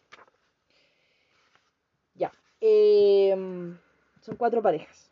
A ver, me gustó en general porque siento que Kisu tiene una forma de mostrar las parejas como súper real, real entre comillas, eh, igual no dejan de ser como dentro del concepto eh, BL, que, donde, donde todo tiene como un halo un poco romantizado, obviamente, porque son eh, mangas de romance, pero como que es una autora que no tiene miedo de mostrar, por ejemplo, actitudes tóxicas, que no son tóxicas en el sentido así como, oye chico, ándate a terapia, o bueno, a veces sí, pero no siempre, em, sino que son actitudes tóxicas como muy típicas de encontrar, que son hasta, o sea, no normales, porque igual están mal, pero me refiero a que son cosas que a todos nos pueden pasar. ¿Ya? Eh, como que no hay que ser así como ni un psicópata, ni, ni alguien como muy necesitado de, de, de, ir a un psicólogo o de alguien muy, muy tóxico para hacer este tipo de cosas. No, sino que son situaciones, faltas de comunicación, encontrones, eh, querer cosas distintas de la vida y, no saber si vale la pena como sacar adelante la relación o simplemente dejarlo para que cada uno tome su camino, ese tipo de, situaciones. O, de repente como eh, un pasado, ¿cierto? Como que alguno tiene un ex que lo marcó mucho, en fin. Que es lo mismo que pasa con Given. Que en Given eh, son relaciones eh, complicadas por eso, porque no, no, los personajes vienen con un pasado, los personajes vienen con sus dolores, entonces no es como llegar y empezar una relación y que sea todo súper bonito. Entonces eso lo hace como más profundo, más doloroso, un poquito más adulto, aunque no necesariamente sean dirigidas a un público adulto, pero eso. Eh, son, son parejas como más... Eh, por ejemplo, las parejas que aparecen acá son las parejas más eh, cercanas a, a la del baterista y el bajista en Given, que siempre se me olvidan los nombres, Haruki y no sé cuánto el otro. Que a la de Mafuyo con, con Yama. ¿Ya? A eso voy, como que son, son personajes adultos, veinteañeros, treintañeros. Entonces tienen otro tipo de problemas y, y, de repente las cosas no están bien en la relación, pero eso no quiere decir que sean como relaciones de, oye, sepárense porque no pueden estar juntos, ¿ya? Sino que son simplemente eh, problemas que cualquiera puede tener y que de repente nacen de actitudes tóxicas o, o qué sé yo, o no muy sanas o, no muy... Em, eso, no muy tóxicas, o sea, un poco tóxicas. Me, me enredé mucho. En fin. Eh, ¿Cuál es mi grave, grave, grave, grave, grave problema con este manga y con esta autora? Es que los personajes son todos muy parecidos. Y llega un punto, o sea, al principio sobre todo, pasa de una relación a otra y luego a otra y luego a otra y es como estoy leyendo una que ya leí o es una nueva este tipo que ya apareció usaba lentes este otro tenía barba o no tenía barba, no, parece que otro personaje. A ver, pero voy a... Y, de verdad que llegó un punto en el que era como, ¿quiénes son ustedes? Como que había un par que lo sabía reconocer porque, no sé, era el único de, que tiene el pelo más largo o el único que, que usa lentes, pero igual se parecían mucho, mucho entre todos. Entonces era muy enredado de, de, de, de leer y no entendía bien qué estaba pasando. sobre todo cuando me los cambiaban y sobre todo cuando se empiezan como a juntar y te das cuenta que, que eh, el de esta pareja es amigo de este otro y, y ese amigo trabaja con el, el, de la pareja 2, entonces como que, ah, ¿qué está pasando aquí? ¿Quién es quién? Por favor pónganse un letrero. Eh, o no sé, color, más encima el manga como no tiene color es como, no sé, Después me di cuenta al final, hay una página que fue la que revisé para, ver cuántas parejas son, en las que te los dibujan y te, los describen y es como, oh, ¿por qué no llegué a esto antes? me hubiera sido mucho más fácil de, de, de leer. Y de hecho, viendo ahora, hay personajes que más encima se parecen a los de Given. Por ejemplo, un personaje que lo estoy viendo ahora es igual a Mafuyu. Y su novio es de pelo negro, igual que bueno llama. Entonces como, oh Dios, de verdad eh, es algo que no pasa con todos los mangakas, pero pasa con varios eso, que, que dibujan muy parecidos los rostros y, y cuesta diferenciarlos, ¿ya? Y en esta, en esta, en este manga se me hizo muy cuesta arriba. En Given no me pasa tanto porque al menos los cuatro principales son muy distintos entre sí. Pero, pero acá de verdad que se me hizo muy enredado. Y escuché la reseña que le hizo eh, Umaru y le pasó lo mismo. Así que no soy solamente yo. no es que yo esté viendo mal o no tenga como... no capte las sutilezas del dibujo, no, es que de verdad dibuja muy parecido. Eh, de hecho, en la, en la portada eh, hay como tres personajes morenos que se parecen mucho. Mucho. Tienen como el mismo pelo, en fin. Bueno, eso con links. Pero eh, está bien, me gusta. Siempre es bueno leer ver. Ya. Y el otro. El otro eh, tomo autoconclusivo que leí también de Milky Way Ediciones se llama Silent Blue de Icoriando. Este no es un BL, es un. como un slice of life de una chica que eh, vivía en una ciudad que fue. que se hundió porque cayó un meteorito. Sí, cayó un meteorito en, en la ciudad eh, y después del meteorito empezó a llover y a llover y a llover y la ciudad se hundió. Entonces, eh, obviamente tuvieron que irse toda la gente, pero esta chica está como obsesionada con la ciudad y va siempre a bucear y, a recorrerla. Em, porque como que eh, tiene un tema como que no recuerda del todo lo que pasó, ¿ya?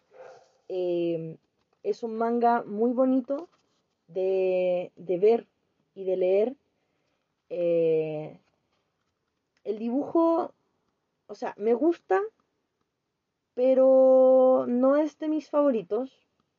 Pero es que es lindo.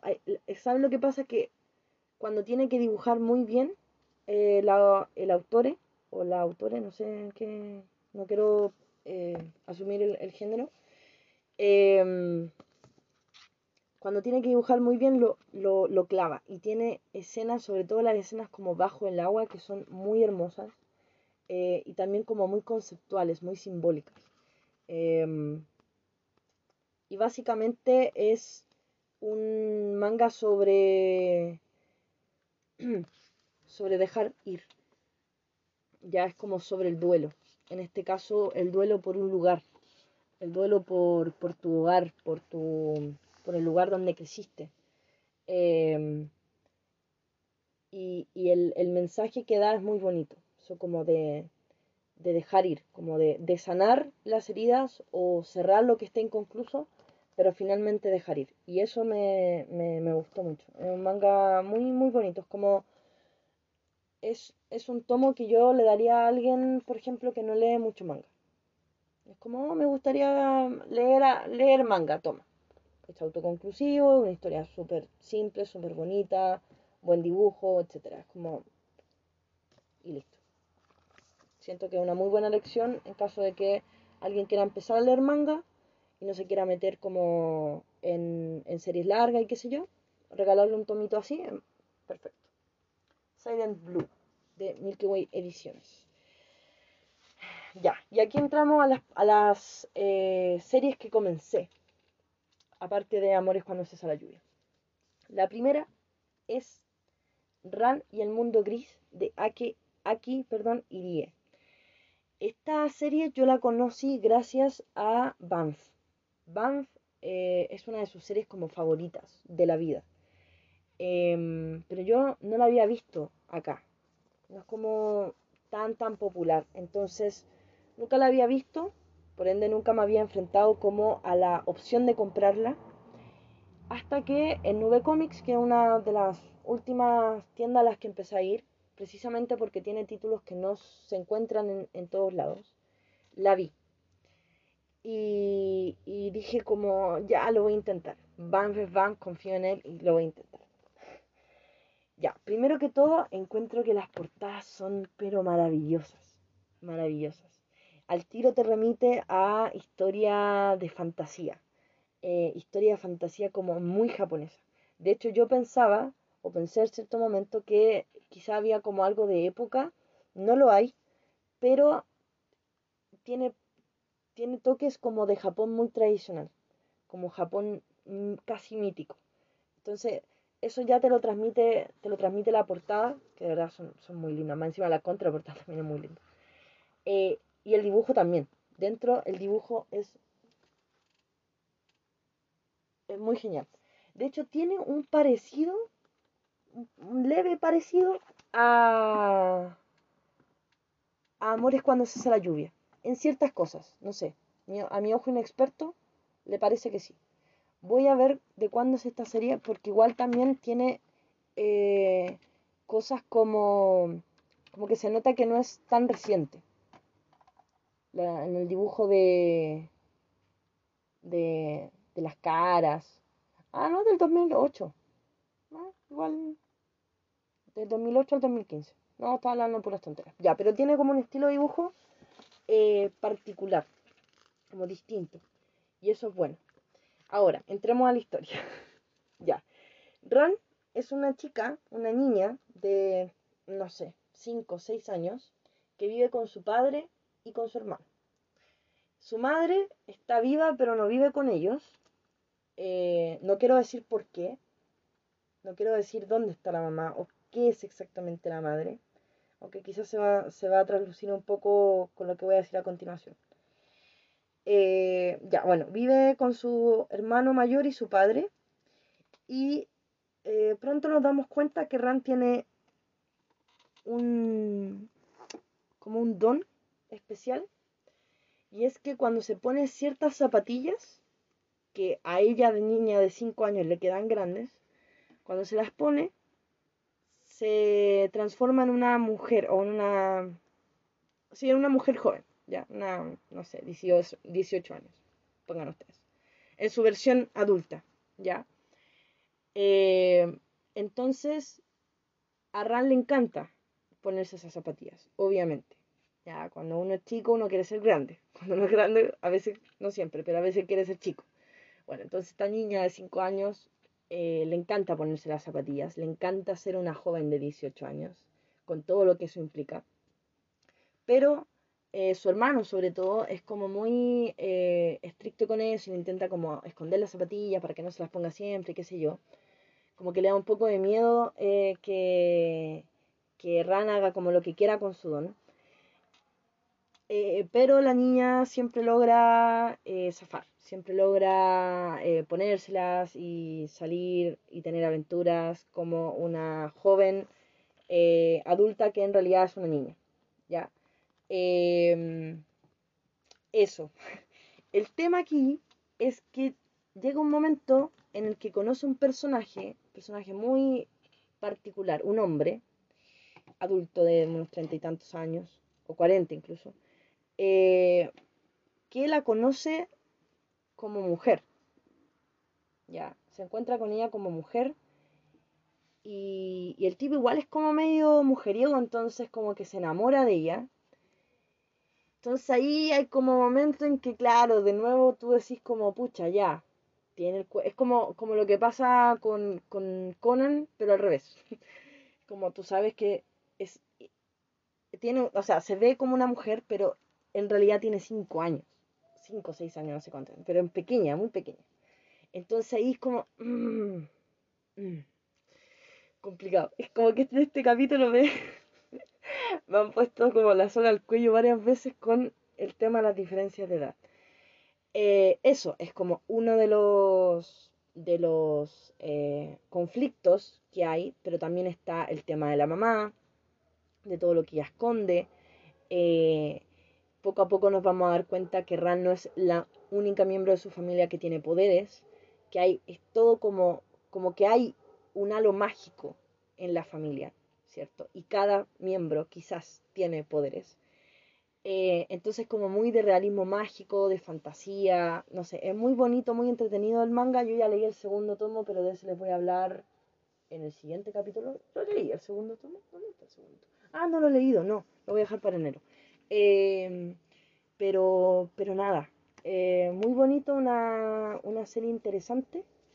Eh, que me maravilló por el dibujo y tengo mucha curiosidad por qué va a pasar, cómo, cómo se va a manejar todo esto, qué es, otros secretos tienen, tienen escondida esta familia, en fin, es como estoy, estoy curiosa. Eso me pasa con Rani el Mundo Gris. Y no es muy larga, tiene como 10 o 12 capítulos, creo. Ya, la otra serie que comencé al fin, porque le tenía ganas hace mucho, mucho tiempo, es Vagabond, de Takehiko Inoue, para los que no lo sepan, el mismo autor de Slam Dunk. Y Brea está sacando eh, una nueva edición de este manga. Hay varias, en realidad. Quizás esta no es la más bonita, pero, pero nada, da. Eh, yo ya llego a un punto en el que quiero solamente leer las cosas. No me interesa si ediciones de lujo, ese tipo de cosas. Eh, bueno, Takehiko no es un genio del dibujo, de verdad, de verdad, de verdad. Es como que yo le doy 1500 hijos a este hombre, es como, y no dibújame la vida.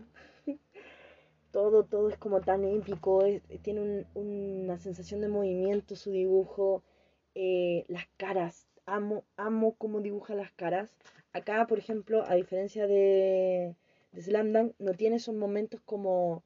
Eh, tontos o, o cómicos, eh, donde dibuja los personajes como más chibi o como más caricatura. No, no caricatura, sino más chibi, más redondo y qué sé yo, con menos detalle. Acá no, acá como es una historia más seria, más dramática, más seinen, eh, siempre su dibujo está como en el, en el, en el top, así como en lo más alto. Y debo reconocer que me enamoré del personaje principal, que se llama eh, Takesu. Me enamoré de este tipo. O sea, y debo ser súper sincera, me enamoré superficialmente de este tipo porque todavía no lo conozco tanto como para decir, oh, me encanta su personalidad. O sea, de momento sé que el tipo es brígido. Para es como un brígido, es como un demonio, así, es cuático pero, pero no, me enamoré de su rostro. es que es tan guapo como lo dibuja y no, eh, de verdad, como que habían escenas que me quedaba así uh, babeando. El pelo, no sé, eh, es muy guapo, muy guapo. Bueno, ahora como que Aileen, concéntrate y dinos de qué se trata. Vagabond. Eh, bueno, Vagabond se trata de dos chicos como que vienen del mismo pueblo que estuvieron eh, combatiendo en una guerra, esto es en el Japón feudal, no me pregunten época exacta o, dinastía porque no, no, sé nada de eso, eh, pero es Japón feudal. Em, y luego de una batalla como que ellos comienzan a, a errar, ¿cierto? Así como tienen que salir de ahí, tratar de sobrevivir porque empieza ese periodo de las post batalla que es como rapiñar, matar a todo lo que aún se mueve, en fin. Entonces empiezan como a ir y por ejemplo se encuentran con una, con una mujer que vive con su hija y que están como ahí cerca de, la embarrada, entonces se ven involucradas de cierta forma en, en, escaramuzas, em, luego tienen que volver a su pueblo, en fin. Em, no sé si les puedo contar mucho más del tema, pero, pero es como una historia de ese tipo. Ya, el título lo dice también, como que este, este personaje probablemente se va a transformar como en un vagabundo, ya, em, tratando de sobrevivir, tratando de, de, encontrar quizá un hogar, un sentido a su vida, etc. Pero de momento es como el, inicio de su viaje y me gustó mucho me gustó mucho, pero siento que lo que más me gustó es el dibujo. Como que la historia me gustó, pero está como muy en, como armándose. Como muy... No, no sé mucho para dónde va. Eh, y todavía no conozco tanto al protagonista, aunque lo amo, pero no lo conozco tanto. Entonces, em, el dibujo es lo que me tiene agarrada de los ovarios. ya, otra serie que comencé, My Hero Academia. Y acá me salgo totalmente de mi de mi estilo, porque este es un chonen, chonen, chonen, chonen, muy chonen, que no es el tipo de cosa que yo leo habitualmente. Pero eh, me la recomendó un amigo, Tomás, que es muy fan de esta serie, eh, que se está comprando los tomos del manga. Entonces fue como, ya, démosle, me los prestó, porque no, esto no, es mío. Eh, entonces fue como, ah, démosle, que se pierde con intentar. Pero debo reconocer que me costó harto engancharme. Me costó harto. yo ya conocía un poco la historia. Bueno, aparte porque My Hero Academia es como muy, muy conocida, pero yo había empezado a ver el anime, entonces al principio lo, conocía y me gusta mucho el personaje de Deku, eso sí, me gusta mucho, eh, le tengo como... De hecho yo me acuerdo que esta, los primeros, no sé, dos capítulos del anime los vi más o menos en la época que empecé a ver Haikyuu. Y me acuerdo que como que me encantaron los dos protagonistas de cada anime como Hinata y, Deku fue como, ah, los amo los quiero proteger contra todo mal.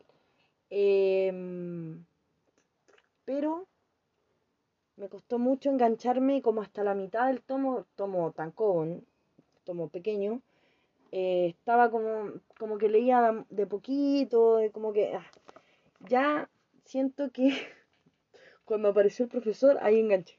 El profesor es, es mi personaje. No sé ni cómo se llama. Pero el profesor que tienen como el profesor jefe de ellos del curso de Deku. Que igual aparece bastante adelante. Estoy cachando. Estoy cachando. Bueno, pero este. es que su primera aparición es increíble. Así como que llega el profesor y es como en un saco de dormir, arrastrándose prácticamente. Ah, me encanta.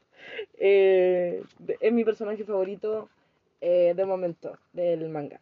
Bueno, para los que no lo sepan, My Hero Academia es sobre un mundo donde eh, la gente, la mayoría de la gente, o casi toda la gente, tiene poderes.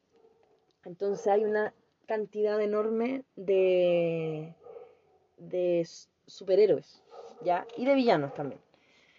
Eh, pero así como que es muy normal tener poderes, y hay poderes muy random, eso igual es súper interesante porque, o sea, el autor no se conformó con este vuela, este tiene fuerza, este tiene, no sé, tira rayos, qué sé yo. No, como que de verdad se la tuvo que currar para que cada personaje fuera como interesante en un mundo lleno de, gente con superpoderes. Pues entonces, eh, ¿qué pasa? Que hay colegios incluso para, para que se eduquen, ¿cierto? El problema aquí es que el protagonista, que es Deku, el niño de pelo verde, no tiene poderes. No tiene. Como que llegó a la edad en que normalmente se presentan los poderes y él no sufrió ningún cambio. Entonces el chico obviamente es como un paria, es como el normal dentro de pura gente especial. Eh, pero Deku es un fanboy de los superhéroes, así como el, un otaku de los superhéroes. Eh, sabe todo, sabe los datos, así como que aparece un, un, superhéroe y es como él, su primera aparición fue en tal año, su poder es esto, su debilidad es esto otro, su mayor enfrentamiento fue con tal, en no sé dónde, en fin. Es muy, muy, muy experto en los superhéroes, pero no tiene superpoderes. ¿Qué pasa? Que se encuentra con All Might, que es eh, el gran superhéroe de, la ciudad donde él vive, eh, que es un tipo grandote, así como que se enfrenta a, los villanos más brígidos y qué sé yo. Eh, y dada una serie de circunstancias, All Might lo. O sea, Deku descubre el secreto de All Might. ¿Ya? Que es que, claro, tiene esta forma de que todos conocen, pero eh, también tiene otra forma de un hombre como súper eh, escuálido, dañado, de hecho, como que, eh, como que los superpoderes lo tienen para la embarrada, entonces eh, como que escupe sangre y tiene ojeras, y, y, el diseño es como muy, como un poquito creepy de él.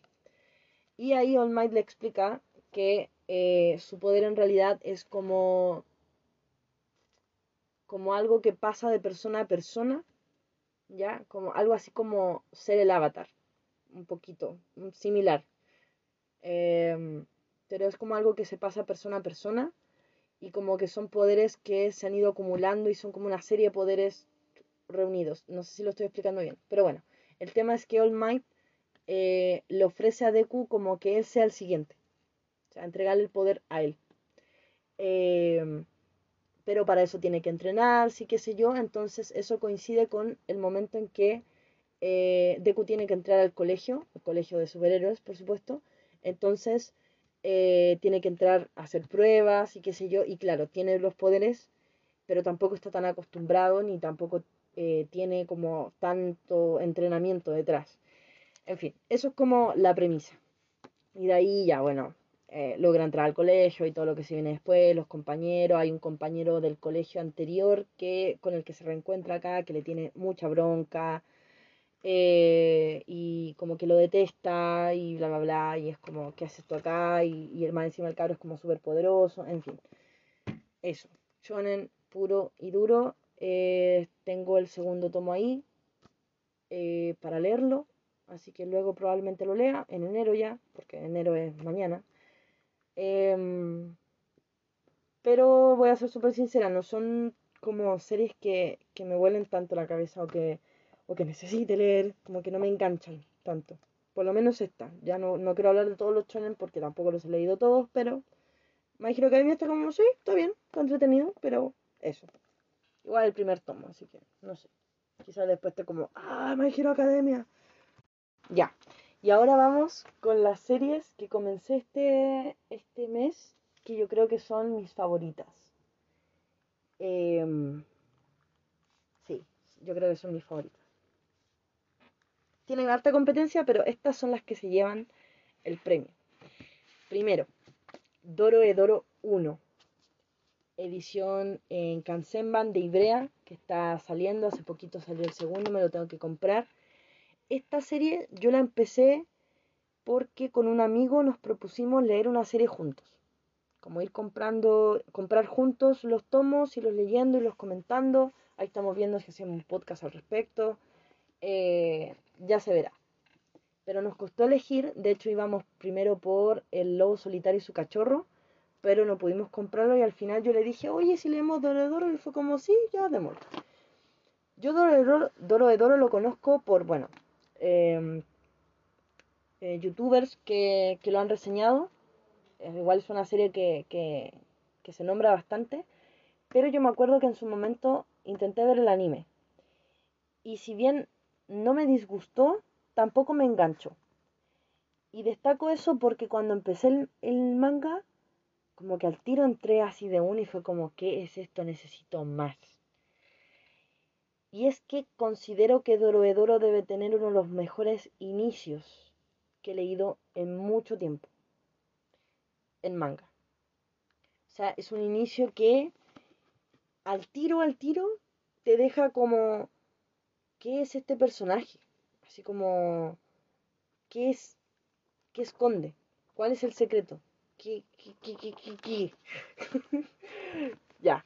Eh, ¿De qué se trata Dorohedoro? Es un mundo es un mundo muy extraño. Es como podríamos decir posapocalíptico. Si yo, si yo tuviera que describir Doro en estética, diría que es una estética punk. Muy punk. En el dibujo, en la línea, el trazo, el achurado, el diseño de personajes, los fondos, la ambientación, todo, todo, todo, todo. Y es punk y es fantasía, fantasía oscura. Es como magia, pero una magia muy rara. Unos personajes muy em, extraños, oscuros. Eh, como, no sé, es, que es muy punk. Es muy, muy punk este, este manga. em, la ropa que usan, no sé, es, muy estricapán, que es muy bacán. Eh, el dibujo es espectacular, me parece increíble. Aparte la edición es eh, tiene unas páginas a color, la portada, no sé, que sea Ansenban. Estéticamente este, este manga es increíble, me encanta. Es como para nada mi estilo, para nada lo que suelo leer, eh, pero me encantó, me encantó mucho. Y se trata de un tipo al que le dicen caimán, porque básicamente tiene una cabeza de cocodrilo, ¿ya? Em, que junto a... ¿Se llama Haru? No, no, no, espérenme. Espérenme, espérenme, espérenme. ¿Cómo se llama la chica que, la, que lo acompaña? Que es como su amiga. No como, es su amiga. Déjenme ver, espérenme.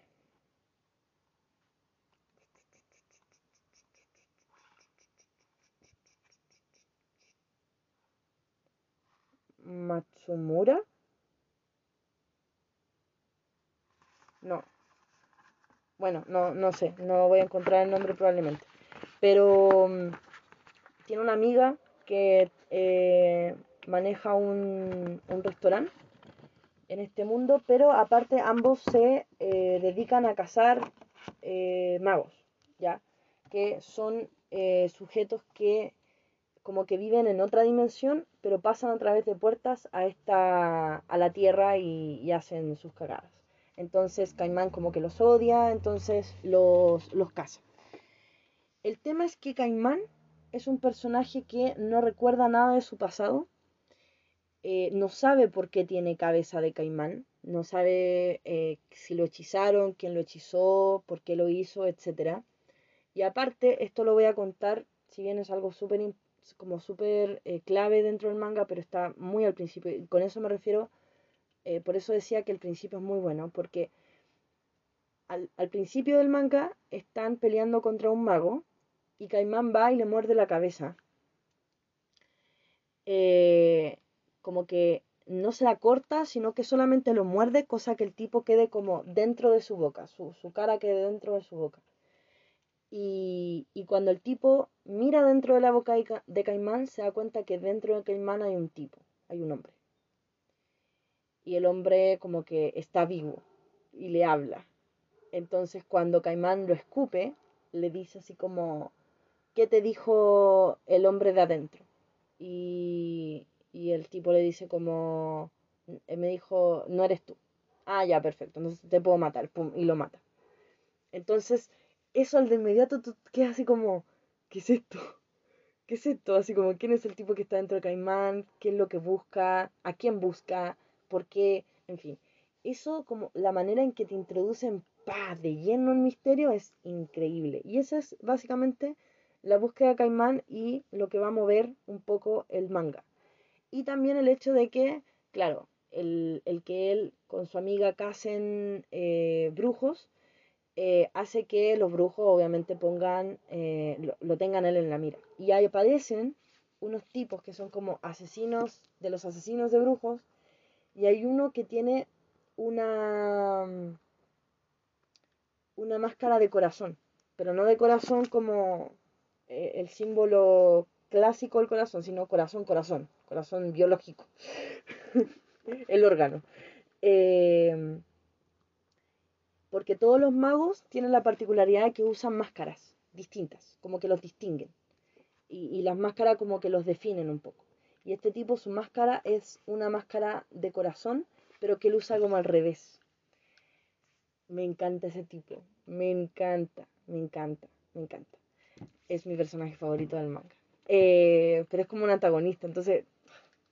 Doro de Doro, quiero puro leer el segundo tomo y yo creo que cuando termine la serie voy a, o sea, cuando termine el manga voy a retomar la serie o quizás la vaya viendo paralela, no lo sé, ahí voy a ver.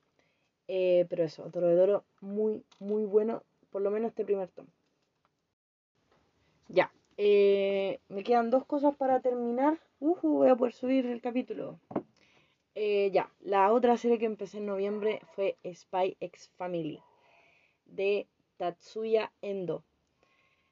de también Editorial Ibrea. Em, puta que buena esta serie.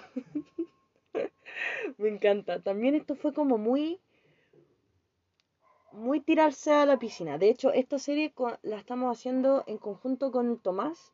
Él compra un tomo, yo compro el otro y así. Eh, y creo que este lo compró él. Pero fue como, a ver, démosle ya y, nos lanzamos y nos está encantando. De hecho, ya vamos por el tomo 4. 4. Uy, el 2. Probablemente este mes, noviembre, leí los primeros dos, pero les voy a poder hablar de uno porque el dos lo debe tener el, el, Tomás. Eh, bueno, les voy a hablar como de la premisa principal, así que eh, ya, yo tengo una fascinación, o sea, me, gustan mucho las eh, historias que se dan mucho en el manga, donde se toman como todos los tópicos de un género y se se como que se ridiculizan un poquito. Eso me gusta mucho. Em, por ejemplo, lo que hace Hintama, creo que es ese manga que toma los tópicos del shonen, que yo, Hintama nunca la he visto, pero sé más o menos de lo que va, y, es como un, buen ejemplo de esto. Pero mi serie favorita de ese aspecto, bueno, aparte de, Family, es Ouran. Ouran eh, Host, no, Ouran High Host Club, algo así. Eh, no me acuerdo, yo siempre le he dicho Ouran, ya que esta serie donde eh, se burlan de todos los tropos de el chollo, ¿ya? Em, y vemos que cada personaje es como un, un estereotipo súper marcado, y el tipo de relaciones que se dan, el tipo de situaciones, y bla, bla, bla. Dije situaciones dos veces. Creo, no sé. No sé si dije situación o relación la primera vez. En fin, eso. X Family es lo mismo con las historias de espías. Con los thrillers de espías. Eh, es lo mismo. Entonces, es como. Tiene una trama muy marcada y como que de repente son temas súper serios y súper brígidos, así como gente muriendo, asesinatos, eh, ataques terroristas, una, eh, el peligro de una guerra y bla, bla, bla, pero con un toque de humor. Eh, que más, de verdad, hay escenas de esta, de esta serie que me hacen reír a, a carcajadas. ¿De qué se trata? Tenemos a Twilight, hijito rico Twilight, que es un espía súper reconocido de una de hay como dos países vecinos que están en disputa, ¿ya? Que es como Westalis y el otro no me acuerdo cómo se llama. Pero hace, yo siento que hacen referencias como a, a la Alemania eh, occidental y oriental, ¿ya? Una cosa así. Em,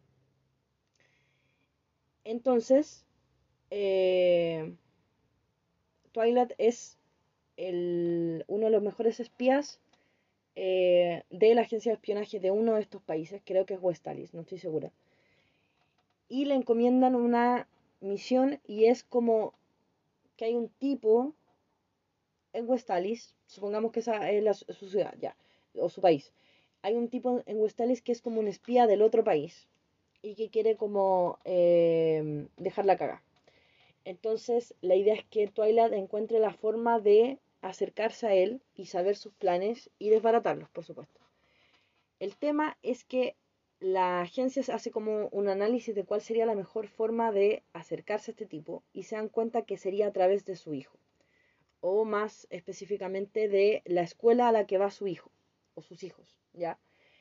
Em, el tema es que Twilight obviamente es un espía, típico de espía que no tienen familia, eh, no tienen prácticamente como vida fuera del espionaje porque es muy peligroso, en fin. Entonces, su misión consiste, para llegar a este tipo, tiene que formar una familia. ¿Ya? Lo principal es que tiene que tener un hijo para poder meterlo en este colegio y a través del colegio acercarse a su objetivo. El tema es que obviamente tiene que conseguirse un niño y va a un orfanato donde adopta a... Eh, hoy se me, estoy súper estúpido, se me olvidan todos los nombres. ¿Cómo se llama la niña? Eh, se me olvidó. ¿Cómo se llama la, la niña? Bueno, en fin, da lo mismo. Oh, porque ¿cómo se me puede olvidar? A ver. No, no se me puede olvidar el nombre de la niña. Lo tengo que buscar. Spikes Family. Eh, se llama... Ayuda. De verdad que de repente así como que se me... Se me nubla la... Todo. Ania. Ania. ya. Eh, el tipo va y eh, adopta a esta niña que se llama Anya, que tiene una particularidad y es que es una esper capaz de leer las mentes. Eh, ya, dejemos eso aparcado un momento. Luego, cuando ya tiene a la niña y como que se hace pasar por un tipo que es supuestamente un psiquiatra y bla, bla, bla, y como que la quiere meter a este colegio, se da cuenta que el colegio es muy tradicional. Eh, el colegio es muy de ya, muy de muy caro y qué sé yo. Pero aparte muy tradicional. Entonces, como que no son, no miran con muy buenos ojos las familias, eh, los padres solteros. Entonces, eh, Twilight tiene que obligatoriamente conseguirse una esposa. Y justo se atraviesa como en el camino una mujer que se llama Yor, que eh, también necesita un esposo rápidamente porque es una mujer eh, que ya tiene unos veintitantos años, es soltera, como que no, no tiene mucha vida social, entonces se está transformando en una posible sospechosa de espionaje, ya como que en esta, como tienen estas relaciones tensas con el otro país, siempre temen que haya un espía qué sé yo. Em, entonces está como, está asustada ella porque eh, ya hay gente que la mira raro y piensa que puede ser una espía, entonces necesita casarse como para eh, que no, no sospechen más de ella. Y de repente, como que se cruzan los caminos y es como, ya, perfecto, casémonos o, simulemos que nos casamos eh, y los dos tenemos esta niña que George cree que es la hija de verdad de, de Twilight, que su nombre falso es Lloyd Forger Em, y ella viene a ser como la madrastra. Ya. El tema es que Yor es una asesina profesional, cuyo nombre como en código es Thor Princess. Ya, y acá retomo lo de Anya. Y es que esta es una familia llena de secretos, ¿cierto? Eh, Twilight, o sea, Lloyd Forger no puede, no guarda el secreto que en realidad es una espía eh, George guarda el secreto que es una asesina, y qué sé yo. Entonces, lo, lo más interesante es que Anya sabe todo, porque le lee las mentes. Sabe que su papá tiene una misión para evitar la guerra, sabe que su mamá es una asesina súper brígida, su, mamá, su madrastra es una asesina súper brígida. Eh, entonces, eso es muy chistoso, muy chistoso porque de repente la niña es chiquitita, la niña tiene como, no sé, 4 o 5 años y, y escucha los pensamientos y es como, what the fuck is this? Me encanta. Siento que ese detalle de Anya le da todo el toque al manga. Como si, si sacaran lo de Anya, como que sería bueno quizás, ya interesante el tema de los secretos, pero no sería tan, tan entretenido. Entonces, al tiro te hacen que Anya sea como el personaje más interesante o que mueve, eh, que hace más interesante la trama. Es muy, muy, muy bacán. De verdad, es muy entretenida. De hecho, me encanta el dibujo. Em, no sé, me encanta Spy X Family. Quiero que puro salga el anime. Va a salir prontito, por lo que tengo entendido. Y, y nada, estoy muy emocionada porque de verdad me gusta mucho, mucho, mucho la serie. De hecho, si tuviera que elegir de todas las que nombré que empecé en noviembre, yo creo que esta sería mi favorita. Aunque muy por debajo está duro de duro. Si tuviera que elegir una, porque igual ha avanzado un poco más, Spy X Family. Así que muy recomendado. Y ya para finalizar, al fin, les voy a hablar de eh, otro de los libros que leí durante noviembre, que es también una novela chilena. Leí puras cosas chilenas en noviembre. Bien. Em, que se llama Electrocante de Boris Kuercha. O Kercha, no sé cómo se pronuncia esa apellido, la verdad. Eh, Boris Kuercha es un guionista, un director eh, chileno, eh, pero que lleva ya un tiempo, un buen tiempo como publicando novelas.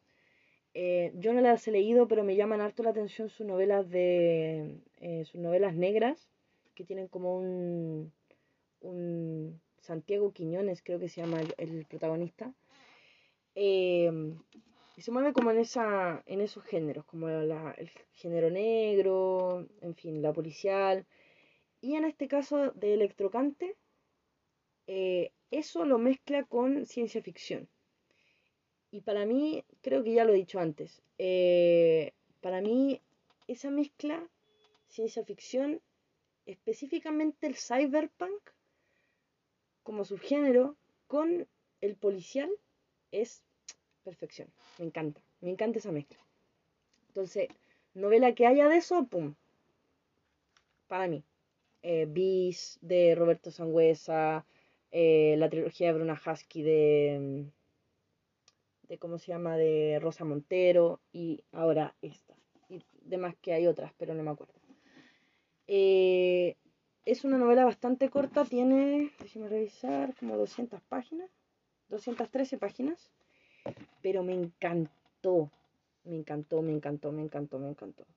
Sobre todo porque, y acá también está lo, con lo que a mí me, me compran, el tema de las inteligencias artificiales, que son específicamente los electrocantes.